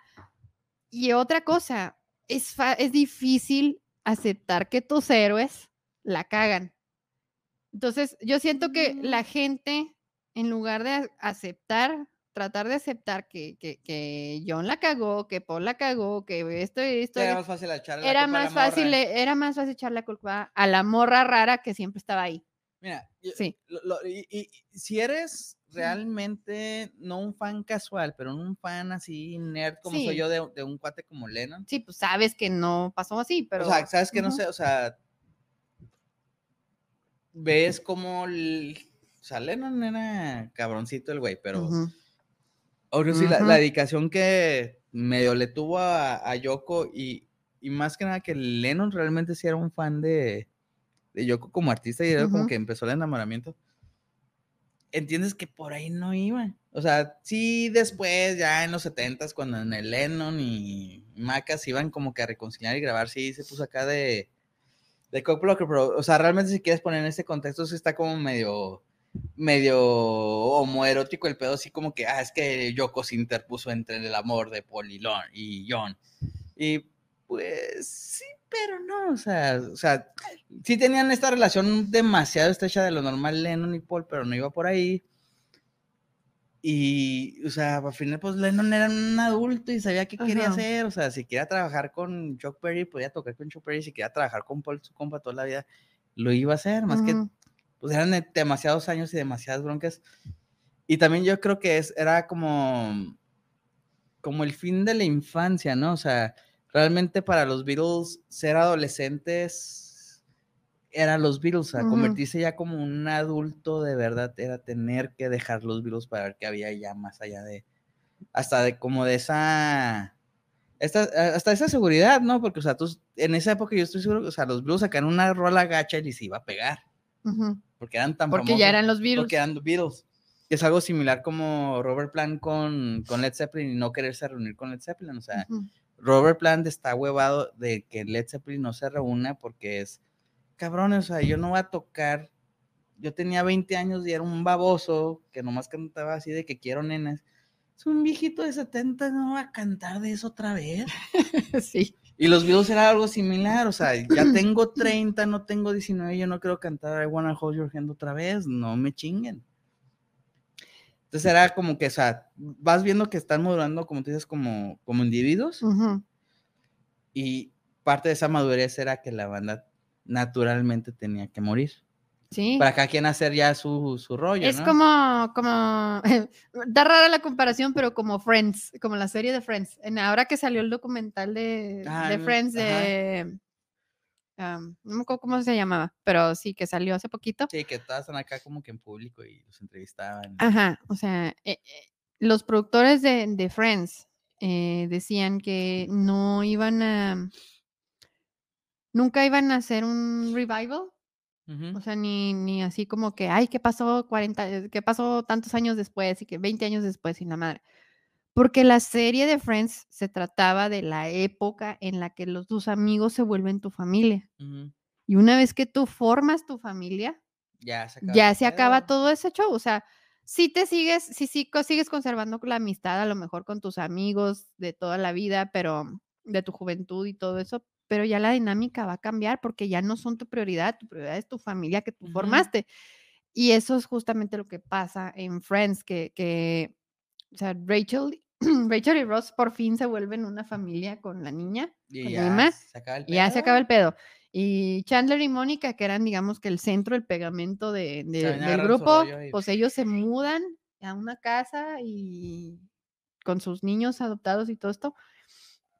Y ya, Es el fin de la serie. y ya es el fin de la serie. Ujú. Igual tenía que Y pasar lo aquí. vimos aquí, o sea, eh, eh, ahí Ujú. estás viendo, o sea, Lennon se divorcia, tiene, pues está casada con alguien que pues, se tuvo que casar, Ujú, ya encuentra a alguien con quien se casar. Le- Maca tenía la novia que el Ujú. público quería que tenía, corta con ella y se consigue a Linda. a Linda, este, Ringo está a punto de divorciarse, George está a punto de divorciarse, o sea, pero todos están en esta transición de, de dar el siguiente paso en, en su adultez. Ujú, Y también de ahí sale música muy chida, o sea, o sea vemos las sesiones de Let It Be, vemos el documental, eventu que mejor es otra parte que podemos meternos, que es este, que no muestra el documental y a mí me dio coraje, o sea, ¿qué pasa después del pinche concierto de, de- de- del, del techo, no? Porque, o sea, sí, sí, pero Jackson sí crea este arco de que, ah, hay conflicto, se caen gordos, y, pero se cambian de estudio y todo es feliz, y entra Billy Preston y todo es super rocker, y arreglan las canciones y se van al estudio y todo es feliz. Ni madres, eso no es lo que pasa, o sea, tocan el, el, el- el concierto en el techo, ves en los postcréditos que se avientan otro día más de grabación donde graban Long You Wanna Road, graban este, Let It Be, The Two of Us, que las versiones que están en el disco, y eso es el 31 de enero. Hasta mayo le piden a Glyn Jones, el güey que está ahí de metiche con las rolas, que arme el disco. Pero antes de eso, en- a mediados de febrero, tres semanas después, empiezan a hacer Abbey Road. Estos cabrones no se van descansar y tomarse Ujú. unas vacaciones. Empiezan a hacer Abbey Road con todas las canciones que se aventaron, que estaban bien chidas, pero que nunca pudieron trabajar en, en Let It Be. Ujú. Ahora, ahí, la, ahí sí es que si le hablan a, Ma- a Lennon y Maca, le hablan a, a, a George Martin, ¿sabes que vamos a hacer un disco donde tú se vas a ser el jefe? Vamos a hacer-. Porque se me hace que se dieron cuenta que el disco no iba a quedar tan increíble, que no iba a ser mejor que al menos The White Album, y sí querían terminar su carrera en una nota alta. Creo que en Road no sabían que iba a ser el último disco, no estaban conscientes de eso, pero como que sea el feeling de que ya Sí, ya, ya hay que cambiar de página. se les está acabando el combustible. Ujú. Pero sí decidieron terminar bien. Lo triste es de que en el Inter salió primero Abbey Road que Let It Be, Ujú. que a mí me hubiera gustado que hubiera pasado así en el orden crónico. O sea, que salía Let It Be, que no está chido, pero ya salió, y luego Abbey Road es un masterpiece, Ujú. y terminan con masterpiece. Porque también, si lo pones así como que en el canon de los blues, Let It Be no es de los discos chidos. Ujú. O sea, que el Hay rolas muy buenas, pero no es como disco sí, chido, como no, disco no. Abbey Road está mejor, White Album está mejor. O sea, todos los que están en la periferia como White Album, Abbey Road, este, Sargento, Pimienta, inclusive Magical Mystery que era considerado el fracaso en el momento, está más chido. Ujú. Sí, y, y pues ya, digamos que en Abbey Road aprendieron un poquito del error con, con George y lo dejaron meter Something Y fue el sencillo principal del disco. y fue el sencillo principal del disco. Y vaya, y merecido, porque Era realmente es la era- mejor es la de mejor todo el canción. disco, Sí. Por mucho. ajá. ¿Sabes que A veces me gusta viendo el documental así como que de este rollo de los universos alternos. Es cuando están en esa, esa discusión del micrófono escondido que está Maca y Lennon. Ah, es que le- le- no le dimos chance a Harrison y somos gachos". Un universo alterno donde a lo mejor todas las decían, ¿sabes qué? Vamos a calmar el pedo, vamos a tomarnos un break. O, o más simple decidir así, ¿sabes qué? Nada más para por, por el bien de la banda. Vamos a sacar un disco de los Beatles y vamos a dejar que Harrison componga la mitad del disco. Tiene cientos de rolas bien chidas que a lo mejor las joyitas de All Things Must Pass estuvieran en un lado de los Beatles y otro lado Ya con Lennon rolas de. Lennon y McCartney. Ajá. Eso es un discasasasasas. O sea, imagínate un disco donde está todo lo chido de All Things Must Pass, luego en otro disco lo mejor de McCartney 1 y de Ram y de y de Plastic Ono Band y Imagine. O sea, o un disco donde está All Things Must Pass, está Eh. Imagine, está este, o sea, Sí. chico, o sea, eh, hay un año de distancia entre esos discos. Si hubieran esperado tantito, y dado- o sea, más por el bien de la banda, vamos a darle chance a este cabrón. ujú. Pero no. Hubiera sido un disco, a mejor hubiera sido el mejor disco de los Beatles. Si se hubieran esperado poquito y hubieran descansado. Me lo ofendieron a mi pobre George. Pobre George y George. Pobre George. George. O sea, yo sí tengo un. Tengo como una conexión así, siento como una conexión fuerte con, con George. Ahora van a decir, ay, que no mames, o sea, nunca lo conociste ni más. Pero, pero es más bien por el lado de las canciones y lo que me hicieron sentir las canciones en el momento al que las escuché más. Ujú. Este, para los que voy a contar algo personal, nosotros. Ujú. Ah, y es que, bueno, nosotros no nos, ni Leo ni yo nos caracterizamos por ser personas que tengan, que gocen de una salud perfecta. Pero este, tenemos como unos ocho años decentes. sí, ya, ya, ya, ya, ya. Fue Por el año que nos afortunadamente. casamos, oh my god. El año anterior al- a, que nos casamos Estuvo eh, estuvo muy rudo. eh, ese año a mí me operaron dos veces y a Leo una. Y me aparte estuvo otra vez, y sí, casi Sí. estuvo en peligro de muerte Leonardo y todavía después hubo otra hospitalización de Leonardo Ujú. por emergencia. Eh, todo ese año pues fue muy tenso y muy difícil eh, por el lado de, de la salud y también por el lado de, de- yo en mi, en, en mi experiencia personal, pues de- también en mi trabajo era una cosa horrible, fue la una experiencia muy fea que estuve pasando.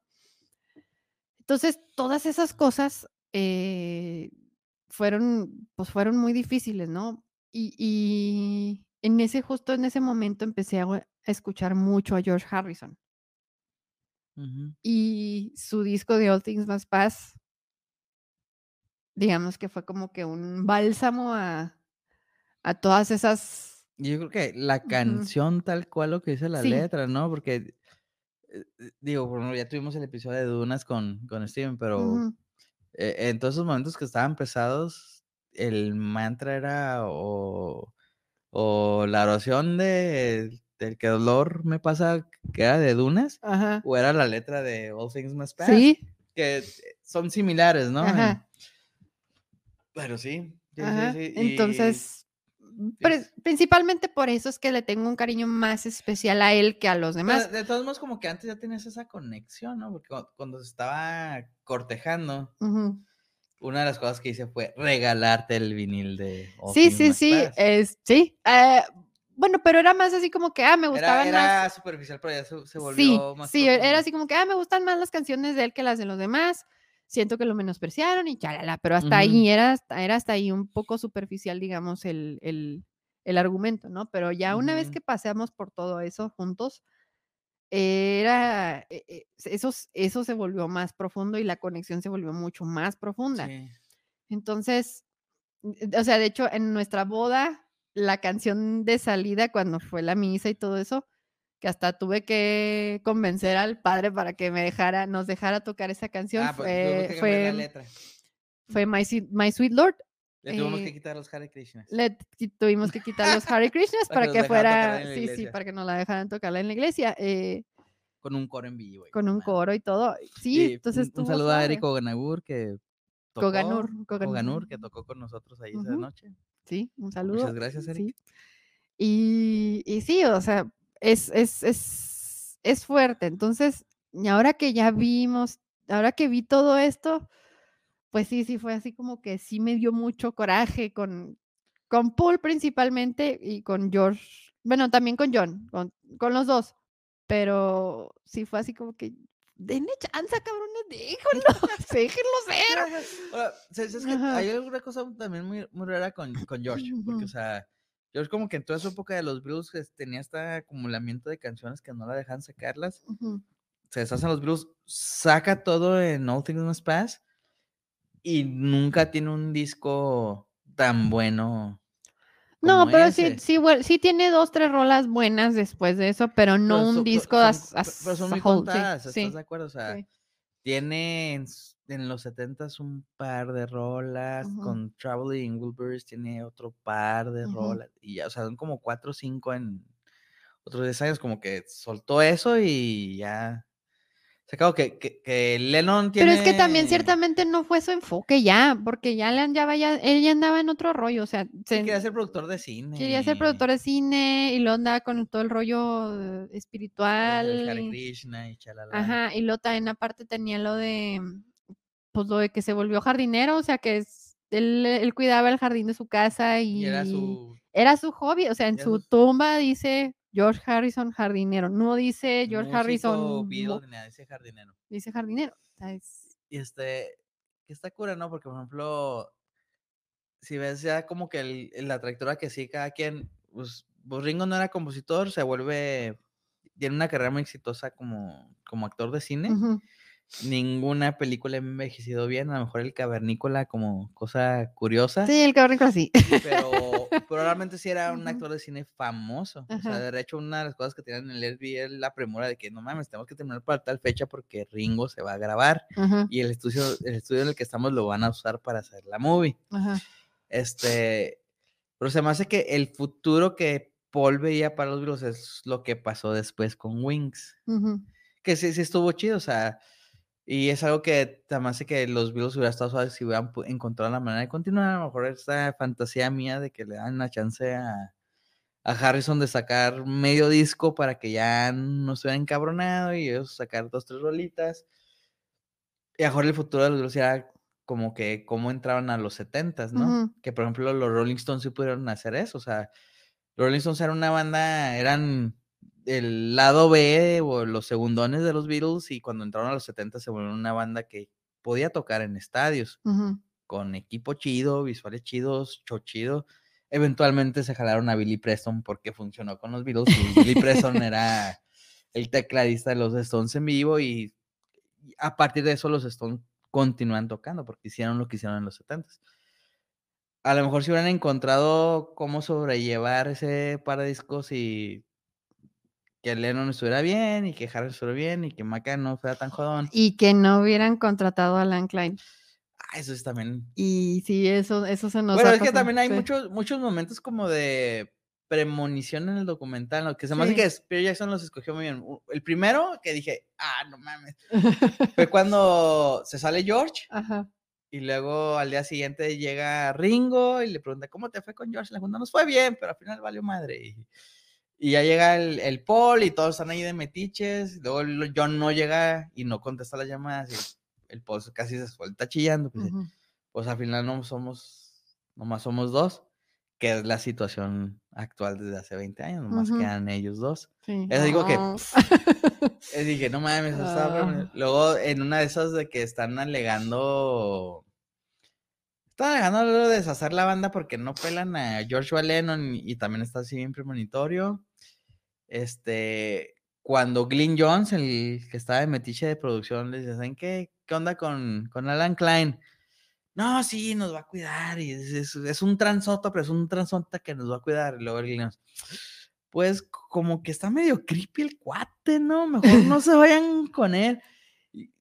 Y, no le hacen caso. Y, después ve la historia que pasó con ese cabrón. Lo que pasó con Alan Klein es de que, nerdeando en el rock, Alan Klein era el manager. Los, los Rolling Stones tenían un manager. El guate se dedica a producir esas bandas, lo sueltan. Agarran a Alan Klein. Alan Klein se transea a los Rolling Stones y se queda dueño de toda la discografía y material y footage de los Rolling Stones de todos los 60 Y de ahí se brinca porque su ambición era chingarse a los Beatles. Ujú, Entonces empieza a trabajar con los Beatles. Es que también a Maca se le duerme. ujú, George se enamora de Alan Klein, le gusta lo que le dice, y porque él dijo que estaba chido, George y Ringo dice que Simón. Maca dice, no, este güey me huele a tranza. Pero en vez de conseguir como que alguien neutral quiere meter a su futuro suegro de manager, entonces los otros, eh, no mames, lo batean. Alan Klein se, queda, se apodera de Apple, la compañía que era los Beatles. Los Beatles no retoman el control de Apple hasta que McCartney Decide demandarlos. a los otros Beatles en el 72, 74 y todos se encabronan con McCartney, pero a partir de eso, por eso tenemos la antología y tenemos todo lo que hemos visto los Beatles que revenden y revenden. Si no, Alan Klein se quedaba con toda la feria. Que por ejemplo, sí se quedó con varias cosas. Por ejemplo, todo lo que financió los Beatles de Jodorowsky. Alan Klein en el deal se quedó como dueño. Los Beatles pues, mandaron a chingar a su madre Jodorowsky. Y por eso tú no puedes comprar un DVD del Topo o Holy Mountain, porque es propiedad de, de Alan Klein. Alan Klein ya se murió. El hijo que se murió, eh, Alan Klein se murió hace como 10, 5 años, por ahí. Sí. El hijo como que se entendió el contexto, toda la tranza que pasó. Y el hijo le regresó los derechos O sea, todo lo que se transió Alan Klein, él se quedó porque lo heredó y lo empezó a regresar como que el cuate dijo, Ay, pues nací millonario, mi papá era rico, no tengo por qué andar haciendo pendejas. Y todo lo que se robó su papá lo empezó a regresar, incluyendo los derechos del footage del LSB, todo lo que se robaron de los Rolling Stones, todo lo que se robó de Jodorowsky, lo regresó. Pues sí, pinche Alan Klein está cabrón. Ahora, una cosa que mucha, mucha raza no, no se imagina es de que Brian Epstein, el manager original de los Beatles, por, por muy trucha que fue y creó la Beatlemania y todo ese rollo, financieramente no era muy trucha. O sea, los Beatles, eh, de todas las bandas de su época famosas, eran los que menos recibían lana por disco vendido o por regalías. Entonces sí tenían también, y yo creo que también era por eso que Paul estaba jode y jode y jode. Lo que querían hacer era terminar su contrato con la disquera tan pronto como fuera posible. Por eso el White Album lo hicieron doble, porque iba a contar como dos discos en vez de uno. Entonces hacían ese y hacían cuatro discos más, se libraron de la disquera y podían renegociar. Que sí pasó un año después. Este, sacó el White Album, hicieron LB, sí, bueno, hicieron LB, pero no lo sacaron, Abbey Road, publicaron LB, se acabó el contrato y están en posición de renegociar. Y ahí renegociaron el contrato. En ese momento, John fue el primero en salirse de la banda, pero no fue público. Entonces dijeron, no, vamos a dejar, mantenerlo callado para que si no nos den la feria y nos den las regalías para las ventas futuras. Entonces, la fortuna que tiene, un, por ejemplo, un McCartney no es lo que vendieron en los 60 cuando eran famosos, es lo que vendieron del 70, 71 en adelante. Que también, pues, es algo muy raro, ¿no? O sea, una banda de que sus años activos importantes son como del 64 al 70, pero su fortuna está hecha del 71 en adelante. Porque antes de eso se hacían ricos, pero no eran como la gente se los... Ujú, No eran acá. O sea, se los imaginaban más ricos que la reina y pues no, o sea, no eran porque recibían una baba, o sea, los Rolling Stone, cualquier banda inglesa tenía más feria que los Beatles, porque tenían mejores contratos con las disqueras. A los Beatles sí se los fregaron bien gacho, hasta que renegociaron, pero para cuando renegociaron ya la banda ya realmente no existía. Pues sí. Pero Maca es el hombre más rico músico del mundo. Y merecido lo tiene el señor. La, la neta. Ah, sí le metió el camello. Sí, o sea, sí, sí, su- su- recibió su recompensa, digamos. De... Y ahorita, por ejemplo, me da, hace poquito se hizo como trending topic él, porque en el cumpleaños o graduación de una de sus nietas se subió a cantar, o sea, un mesero lo reconoció y, y lo pusieron a cantar. Y todo el mundo así de, ay, sí, robando siempre el, Siempre el... viviendo de las glorias del pasado. chalala. El señor es una leyenda viviente, cállense el hocico. o sea, Eh, quisieras que Juan Carlos tocara en- cantara, Claro, claro. no O sea, sí, un Mm. día. Claro, o sea, cállense los hocico, el señor tiene todo el derecho del mundo. a ¿Estás de acuerdo que McCartney es el Dave Grohl original? Sí. Bien o sea, todo lo que todo el mundo admiramos de Dave Grohl es porque Maca lo hizo 30 años. ujú, Ta- Tan así es que, por ejemplo, ahora que The Foo Fighters los metieron en el Rock and Roll Hall of. Fame, siempre todos, o sea, todos se inventan, inventan a alguien y relacionado a un, alguien más famoso que ellos para que sea el discurso. El Maca no discurso más dijo, ok, yo tenía 24 años, 27 años cuando mi banda chingona se deshizo, Dave Grohl tenía 27 años cuando mi banda chingona se deshizo. Dave Grohl se puso a grabar un disco solo, yo grabé un disco solo. Su banda pegó, mi banda pegó. O sea, la, la carrera de Dave Grohl es que le está. le Eso- copió a McCartney bien cabrón. O sea, está bien chido ese mini speech porque, o sea, ves todos los paralelos eh, de cómo trabajan. O sea, sí, Maca, o sea, sí, eh, era jodón. Eh, yo, yo crecí de niño admirando John Lennon y hasta cierta manera, si te pones así como que puedo acá súper fan, hasta antes de que naciera Julia, como que mi vida estaba siguiendo ese patrón, o sea, te casas, te divorcias, tienes un chavo, te vuelves a casar, eh, la morra la, es la que acusan de que la banda se deshace, tienes otro hijo, Sí, sea, eh, sí. todo el pedo, bien cabrón. Hasta que en ese Julia se rompe el patrón, pero cuando en ese Julia es que, "Ah, es que yo no soy Lennon, soy, Eres soy McCartney. Maca. Sí. Sí, Entonces yo crecí co- cociendo, pero y ahorita ya en la que estoy y en, la etapa que estoy como quote unquote músico, ujú, sí me relaciono ya más con Maca. Porque es, eh, o sea, entiendes por qué hizo lo que hizo. Lo en- entiendo cómo lo hizo mal y esto mal que lo hizo mal, pero también entiendo por qué lo hizo. Y estaba chavillo, o sea, realmente estaba chavillo. O sea, las babosadas que él estaba haciendo a los 27, yo los hice peores en mis bandas cuando tenía 27 años. ujú. Entonces no estaba tan mal, o sea, si Maca no hubiera tan jodón, no hubiéramos tenido Sargento Pimienta, no hubiéramos te- tenido Ujú, Album, no Del Rey ujú. y no tendríamos Abbey Road.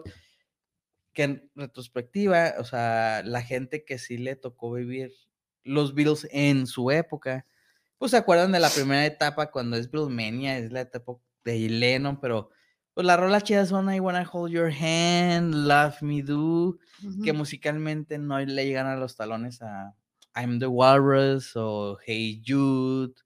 O sea, entonces, A Day in the Life. o sea, sí le debemos a Maca la época que 50 años después todavía admiramos de los Beatles, Sí. a pesar de que lo vimos bien jodón en Let It Be, o ahora el documental de Get Back. Sí, no, o sea, mucha gente así como que vi opiniones divididas respecto a Paul. Unos sí dijeron así que, ah, pinche Paul, este, jodón, cómo, cómo se habla. Pero, pero, pero digamos que aún las muchas del, aún de- muchas de estas personas que, que dijeron, ah, pinche Paul, jodón. Todos reconocían de no manches, o sea, era el único que le estaba metiendo al jale y que le En importaba serio. en serio. Y, y- y si no hubiera sido por él, pues como dices tú, no hubiéramos tenido a veces Cuatro, cinco, lo- lo- los, cinco Ujú. discos clásicos, realmente clásicos, no los Sí. hemos tenido si no fuera por Paul. Ahora, obviamente, lo, lo curioso, o sea, en, casi siempre el empuje era de Paul, pero realmente había esta joyita de Lennon que decías, no mames. Sí. No mames. O sea, por ejemplo, el, el Sgt. Pepper es un disco casi solista de McCartney, pero la, la, la rola, la rola esa de In the Life, que ajá, la parte chida es de Lennon, Sí, pero sí hay mucha cuchara de, de McCartney, o sea, todo el pedo del, del crescendo de los violines y, y el puente, pues es, un, es otra rola de McCartney ujú, pero aún así la carnita eh, es Lennon, ¿no? O The White Album, o sea, ¿qué sería The White Album sin las rolas de Lennon o, o de Harrison? O sea, sí, sí. casi todo es McCartney, pero estos cabrones, o sea, es- queda incompleto si fuera un disco solista de... No, y se ve en el, en el documental, tú ves a John, pues sí, distraído y haciendo babosadas Sí, ¿verdad para que que, todo el mundo se, cagadero? No para que todo mundo se riera y así, o sea, me, da mucha, me dio mucha risa ese momento en el que se agarran candeños y, y duraban, eh, top, top five moments de Lennon y McCartney pendejeando. sí, Number one, vamos a hacer una toque, ¿qué era? ¿Get Back o la de Two of Us? Creo. Una toma completa, o sea, la No me vamos a cuál era, pero sí. bueno, la vamos a microfonear la vamos a grabar en serio. Todos cantando, ña, ña, ña, Pero vamos a cantar la canción sin mover los dientes. Porque chingue su madre. Y siguiéndose la corriente, Este. siempre. Y El, el momento para mí sí que dije, es- esto es oro, es cuando se paran en un abajo de un micrófono Ajá. a propósito y empieza el Maca. Que también el final de la escena es muy graciosa porque ves la histeria y el estrés que trae Maca y es así de que le dice el Maca. John, ¿tienes más canciones? Porque has aventado nomás la de Tiga Pony y está medio culera, o sea, ¿tienes más rolas? Pues no, no tengo ninguna rola, pero el domingo lo tengo libre. Cabrón, es que estamos en crisis, cara. No te importa, yo cuando, cuando estoy en crisis, cuando jalo más chingón. Estoy pensando en una rocker. Yo también estoy esperando que hagas una rocker. Ok, o sea, pero están en, la, están en esta legata súper en serio, pero el John le está con- contestando puras pendejadas. Sí. O cuando también la maca se la hace de mega pedo porque no se aprende la letra de tú vas. Ujú. Es que aprendes la letra. Aquí la tengo en el papel, güey. Es que tienes que aprendértela, güey. Aquí la tengo. Mira, tú vas, chalala. Nomás dices chalalala, güey, no hay pedo. Sí. El maca, apréndetela. No, y volteaba la cámara y decía cara. Sí, el güey sí voltea y los dos en su pedo. Sí, o sea, Le hacía así. ah, bueno, eh, eh, Panis Moment, cua- cuando se pone la camiseta así como Así, nanita, que se agarra que se brincando. fue como es, es- es glorioso, este, pues sí, o sea, todos los momentos así súper mega graciosos siempre es Len. Sí, salvo el, el- salvo el pedo de Ringo. Que yo esperaba ver más momentos así. Porque son. Con, nos- con nosotros son muy graciosos, porque estaba, estaba viendo el documental y dices, no mames, o sea, estamos viendo tantas horas de footage como que nadie se pedorreó. lo- Creo que me eché un pedo. Sí. Oh, que la madre. Sí, o sea, o sea, son puros hombres en un cuarto, cerrados en un cuarto, a huevo, alguien se pedorreó y se cagaron de la risa por alguna babosada, ¿no? Ujú. O sea, yo, yo Bueno, que vimos tantas, sí, o sea, no, obviamente no era el enfoque y todo, lo, todo lo que quieras, pero a huevo paso y, y este, y, y, y digo, ok, ya te llevamos un chorro de horas, creo que ya vamos en la última parte de este, Ya, que, ya, que ya, dijimos, ya, ya, episodio que yo dije, creo. ay, no mames, porque Nadie se petufió. Nadie se pedorreó, nadie ha hecho bromas de pedos, nadie ha hecho bromas de cola, de patas, de lo Ah. que sea.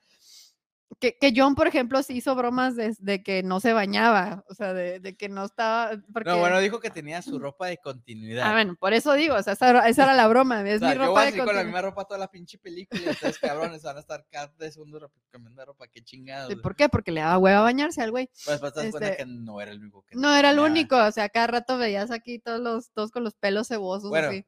Pero. Voy a fresear aquí, pero o sea, yo estuve en Inglaterra como tres días en mi vida Ujú, y era pinche febrero. ujú. Estos cabrones están en enero, está más frío. Y es los 60, o sea, es como que hay boiler chidos y agua caliente. Tú bañate en Londres en enero. Chingas Sí, a tu sí, sí. madre, ni madres. Sí entiendo, sí entiendo esa no. parte, pero bueno, o sea, ok. Pero, pero aún así, o sea, yo esperaba ver un poco más de bromas de ese tipo, no. precisamente, o sea, entiendo por qué las cortaron, porque era más importante darle paso al, al, al- al drama y al proceso creativo y todo este show. O sea, sí, tiene Pero- que encontrar, tiene que encontrar la historia que contar y si la encontraron. Ajá, y la, la encontraron y la contaron bien y todo, con sus, sus ciertas cosas que hubiera nos hubiera gustado ver. Y luego ya nos regalaron la- el, el pedo de Ringo. Estaba de Ringo.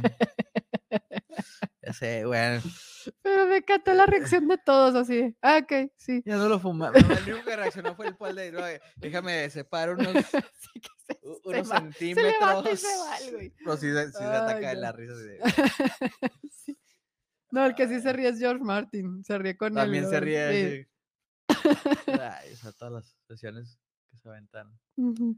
Bueno, ya con el documental, lo un- otra cosa que no...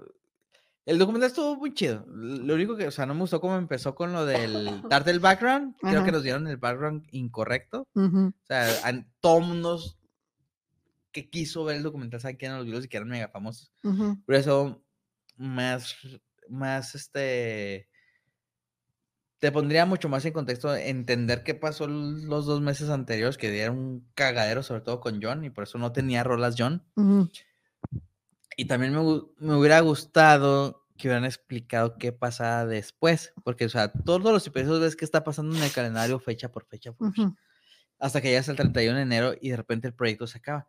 Realmente el proyecto ahí no se acaba y de hecho no tiene éxito. O sea, tú te quedas con esta, en el documental de Get Back, con este sentimiento de, ok, por fin tocaron en el techo, Paul está contento y al día siguiente graban unas tomas donde el John cotorrea y todo es feliz. Realmente no pasa eso. El disco de Let It Be no, no sale al público hasta un año, año y medio después. En el Inter se reúnen, se dan cuenta que esta idea de no usar overdubs no es tan buena, vamos a hacer un disco con George Martin y vamos a dejar a George Martin a que sea el jefe y hacen tal vez su obra maestra aparte de Sargento Pimienta que es Abbey Road. Y después de eso sí deciden porque editan feria sacar Let It Be. Glyn Jones hace dos versiones de Let It Be, las rechazan porque no quedan chidas. Meten a, Phil Spector, que eh, ese güey era muy admirado por todos los Beatles porque es güey, un güey que hacía muchos hits para bandas de Motown. O sea, Motown tenía su rollo en los 60s y los Beatles eran súper fan de todo lo que pasaba en Motown. Pero si no lo producían dentro de Motown, lo que producían afuera, él lo producía. Y llegó a producir a los Beach Boys y demás. Entonces era un sonido muy particular, lleno de, o sea, una sesión de Phil Spector es que tres bateristas, cinco pianos, 50 coristas y todos tocando en vivo y lo mezclamos en mono y ruidajo, ¿no? Y era un sonido muy característico de los 60 que ellos eran fan. Se lo dan a Phil Spector, Lennon y Harrison contentos, Maca súper encabronado porque no es lo que quería, porque pues, son puros overdubs, que el concepto era no hubiera overdubs en el disco. O sea, el, o sea, esas sesiones, si lo ves como, como project manager o como alguien de negocios, fueron fallidas. Se gastaron un mes viéndose la cara todos los días peleándose y no salió un disco hasta un año y medio después y ya fue porque fue el tercer, fue, fue, la tercera, fue la vencida, o sea, de pura chirpada salió el disco. Que a, lo mejor hubiera sido mejor que no saliera. Hubiera estado más suave que la, para mí que la carrera de los Blues se acababa con... Con Abbey Road. Con Abbey Road en vez de Led o que hubieran logrado sacar primero Led para que la nota... Sí, la Como que el último sabor de boca fuera Abbey Road, que está bien perrote. Y si los comparas, pues Led Led Road no. Sí, hasta la agarraron al tracklisting, ¿no? Porque, por ejemplo, meten esta rolilla que es la de Maggie May, que es como un jam baboso de Lennon, igual la de la de Dig pero no ponen Don't Let Me Down, que es una rolotota, y si tuvieron una toma bien fregona en, el techo. O sea, hasta el tracklisting estaba como. Estaba raro. No sé quién, ¿no? sé quién tomó pues las decisiones, pero sí, pero estaba raro, estaba raro que Phil Spector está en el bote porque se echó a la novia. Esos pues, rockers de los 60. Pues sí, este, las drogas destruyen, chavos. Sí. es el público. Y sí, pues están acá comentando, están comentando sobre Yoko y de, y de y del agua caliente y luego llegó Natalia, tu prima. Natalia. Juguito de Beatle concentrado. ¿sí? E, este, este podcast realmente fue, este episodio realmente se trató de eso. Y pues bueno, muchas gracias Leo por aportar tu, tu Beatle Nerd, tu Beatle Nerdiness a este podcast. Eh, yo sé que no tienes redes sociales ni nada de eso que, compartir, pero si quieres compartir algo. Ah, compartir sería, eh, hace unos meses saqué un EP con un amigo de muchos años, Héctor, este, en Spotify nos encuentran como Norte Bravo, el disco se llama Geometría Sagrada. Después de 30, 20 años de músico me aviento a cantar feo, sin vergüenza, si quieren y tienen Así los encuentran, arroba Norte Bravo. Este, ahí nos pueden oír. Este, tengo otra banda que está medio en pausa, tratamos de arrancar, pero no llamamos cómo que se llama Holocausto Norteño. Eh, obviamente está Dre Willow con yours truly. y espero en los próximos seis a 12 meses poder sacar, empezar a sacar material solista con otra gente colaborando, obviamente tú. Eh, a lo mejor personas que estuvieran en mi primera banda de cuando era adolescente. Entonces, ahí estamos en negociaciones para ver si, se arma. Y no, contento de, de participar en, en tu proyecto.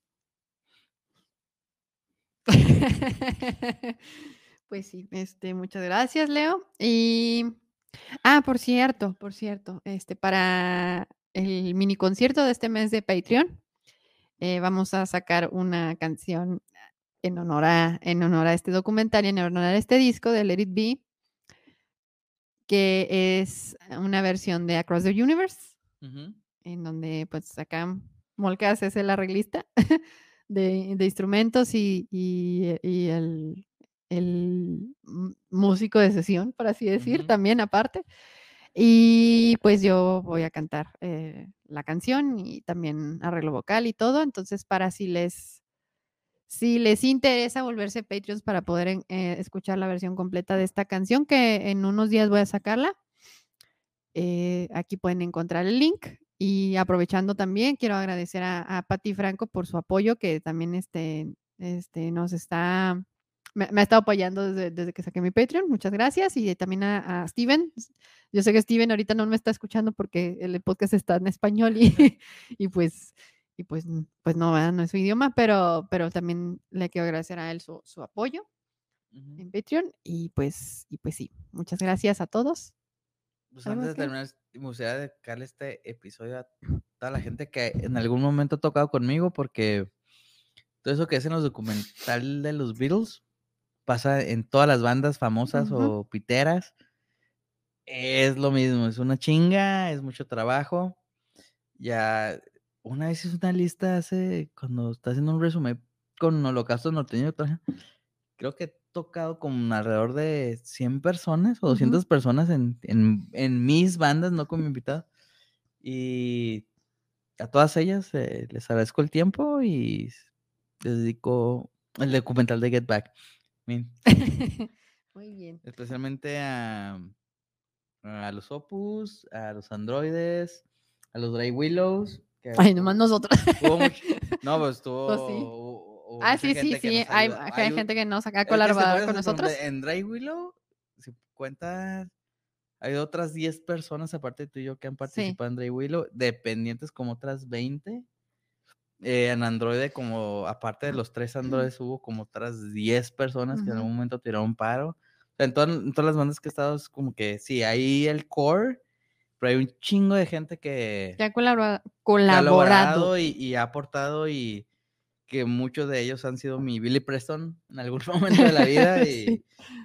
y ser un Billy Preston está bien verga. Sí, sí, sí, sí. Sí, Billy Y, Preston fue la onda. ay, finalmente, bueno, también, eh, ya lo he mencionado, pero Leo es el autor del tema de entrada, tanto el de esta temporada como el de las anteriores. El de las anteriores está en el disco de, en uno de los discos de Android. eh, se Soft llama Monster. Soft Monster, ahí lo encuentran en Spotify. ¿Es la de Atom Love? Es la de Atom Love, sí. Y, y pues sí. Y de hecho, en ese, en ese disco hay una canción que yo canto, que es la de In My Eye. Así que, pues, si me quieren oír eh, Ujú. electron- electronicosa, pues ahí, ahí lo van a escuchar, lo pueden escuchar. Y pues bueno, este, esta canción nuevo del nuevo intro, pues también es de, también es de acá de Leo. Gracias eh, por colaborar conmigo. Y pues a ustedes muchas gracias por eh, acompañarnos alrededor eh, durante estas dos horas. Yo sé que yo sé que estuvo hardcore también aguantar dos horas de hablar de los Beatles eh, con tanta pasión, pero muchas gracias por quedarse con nosotros. De otras tres horas. Podríamos haber durado mucho más, pero pues nadie aguanta más de dos horas escuchando un podcast, así que bueno, gracias. Así que les agradezco su tiempo, su suscripción al canal y su like si es que me están escuchando, des- si es que me están viendo desde YouTube y si su follow si es que me están escuchando desde Spotify, que este episodio lo van a encontrar este fin de semana. Eh, y también los invito a que se unan al grupo de Geeksters y los invito a apoyarme en Patreon. Aquí les puse la, les puse la liga en pantalla, pero también la pueden encontrar en la descripción del video. Y pues bueno, eso es todo. Muchas gracias. Que la fuerza los acompañe.